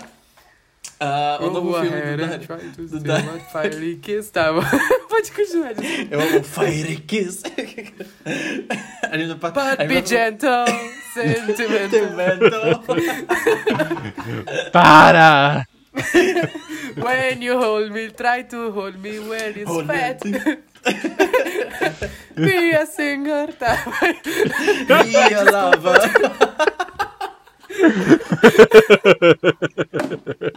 Eu sou obcecado pelo sotaque horroroso da Ferg nesse filme. Eu, eu passei anos decorando essa cena inteira, porque é, é, muito ruim, mas é muito bom ao mesmo tempo. É a única coisa que eu salvo daquele filme. Coloca, coloca isso aqui no, no pós-créditos, viu? o, o Álvaro tá arrancando os cabelos, o Álvaro tá tipo, meu Deus do céu. Eu não sei, eu não sei se os ouvintes lembram de Nine, mas é Nine, a gente tá falando de Nine. vai, vai, quem lembra de Nine, por acaso? Quem lembra de Nine, quem lembra? Penélope Cruz foi indicada ao Oscar por esse filme. Ela foi mesmo? Ela foi. Atriz coadjuvante.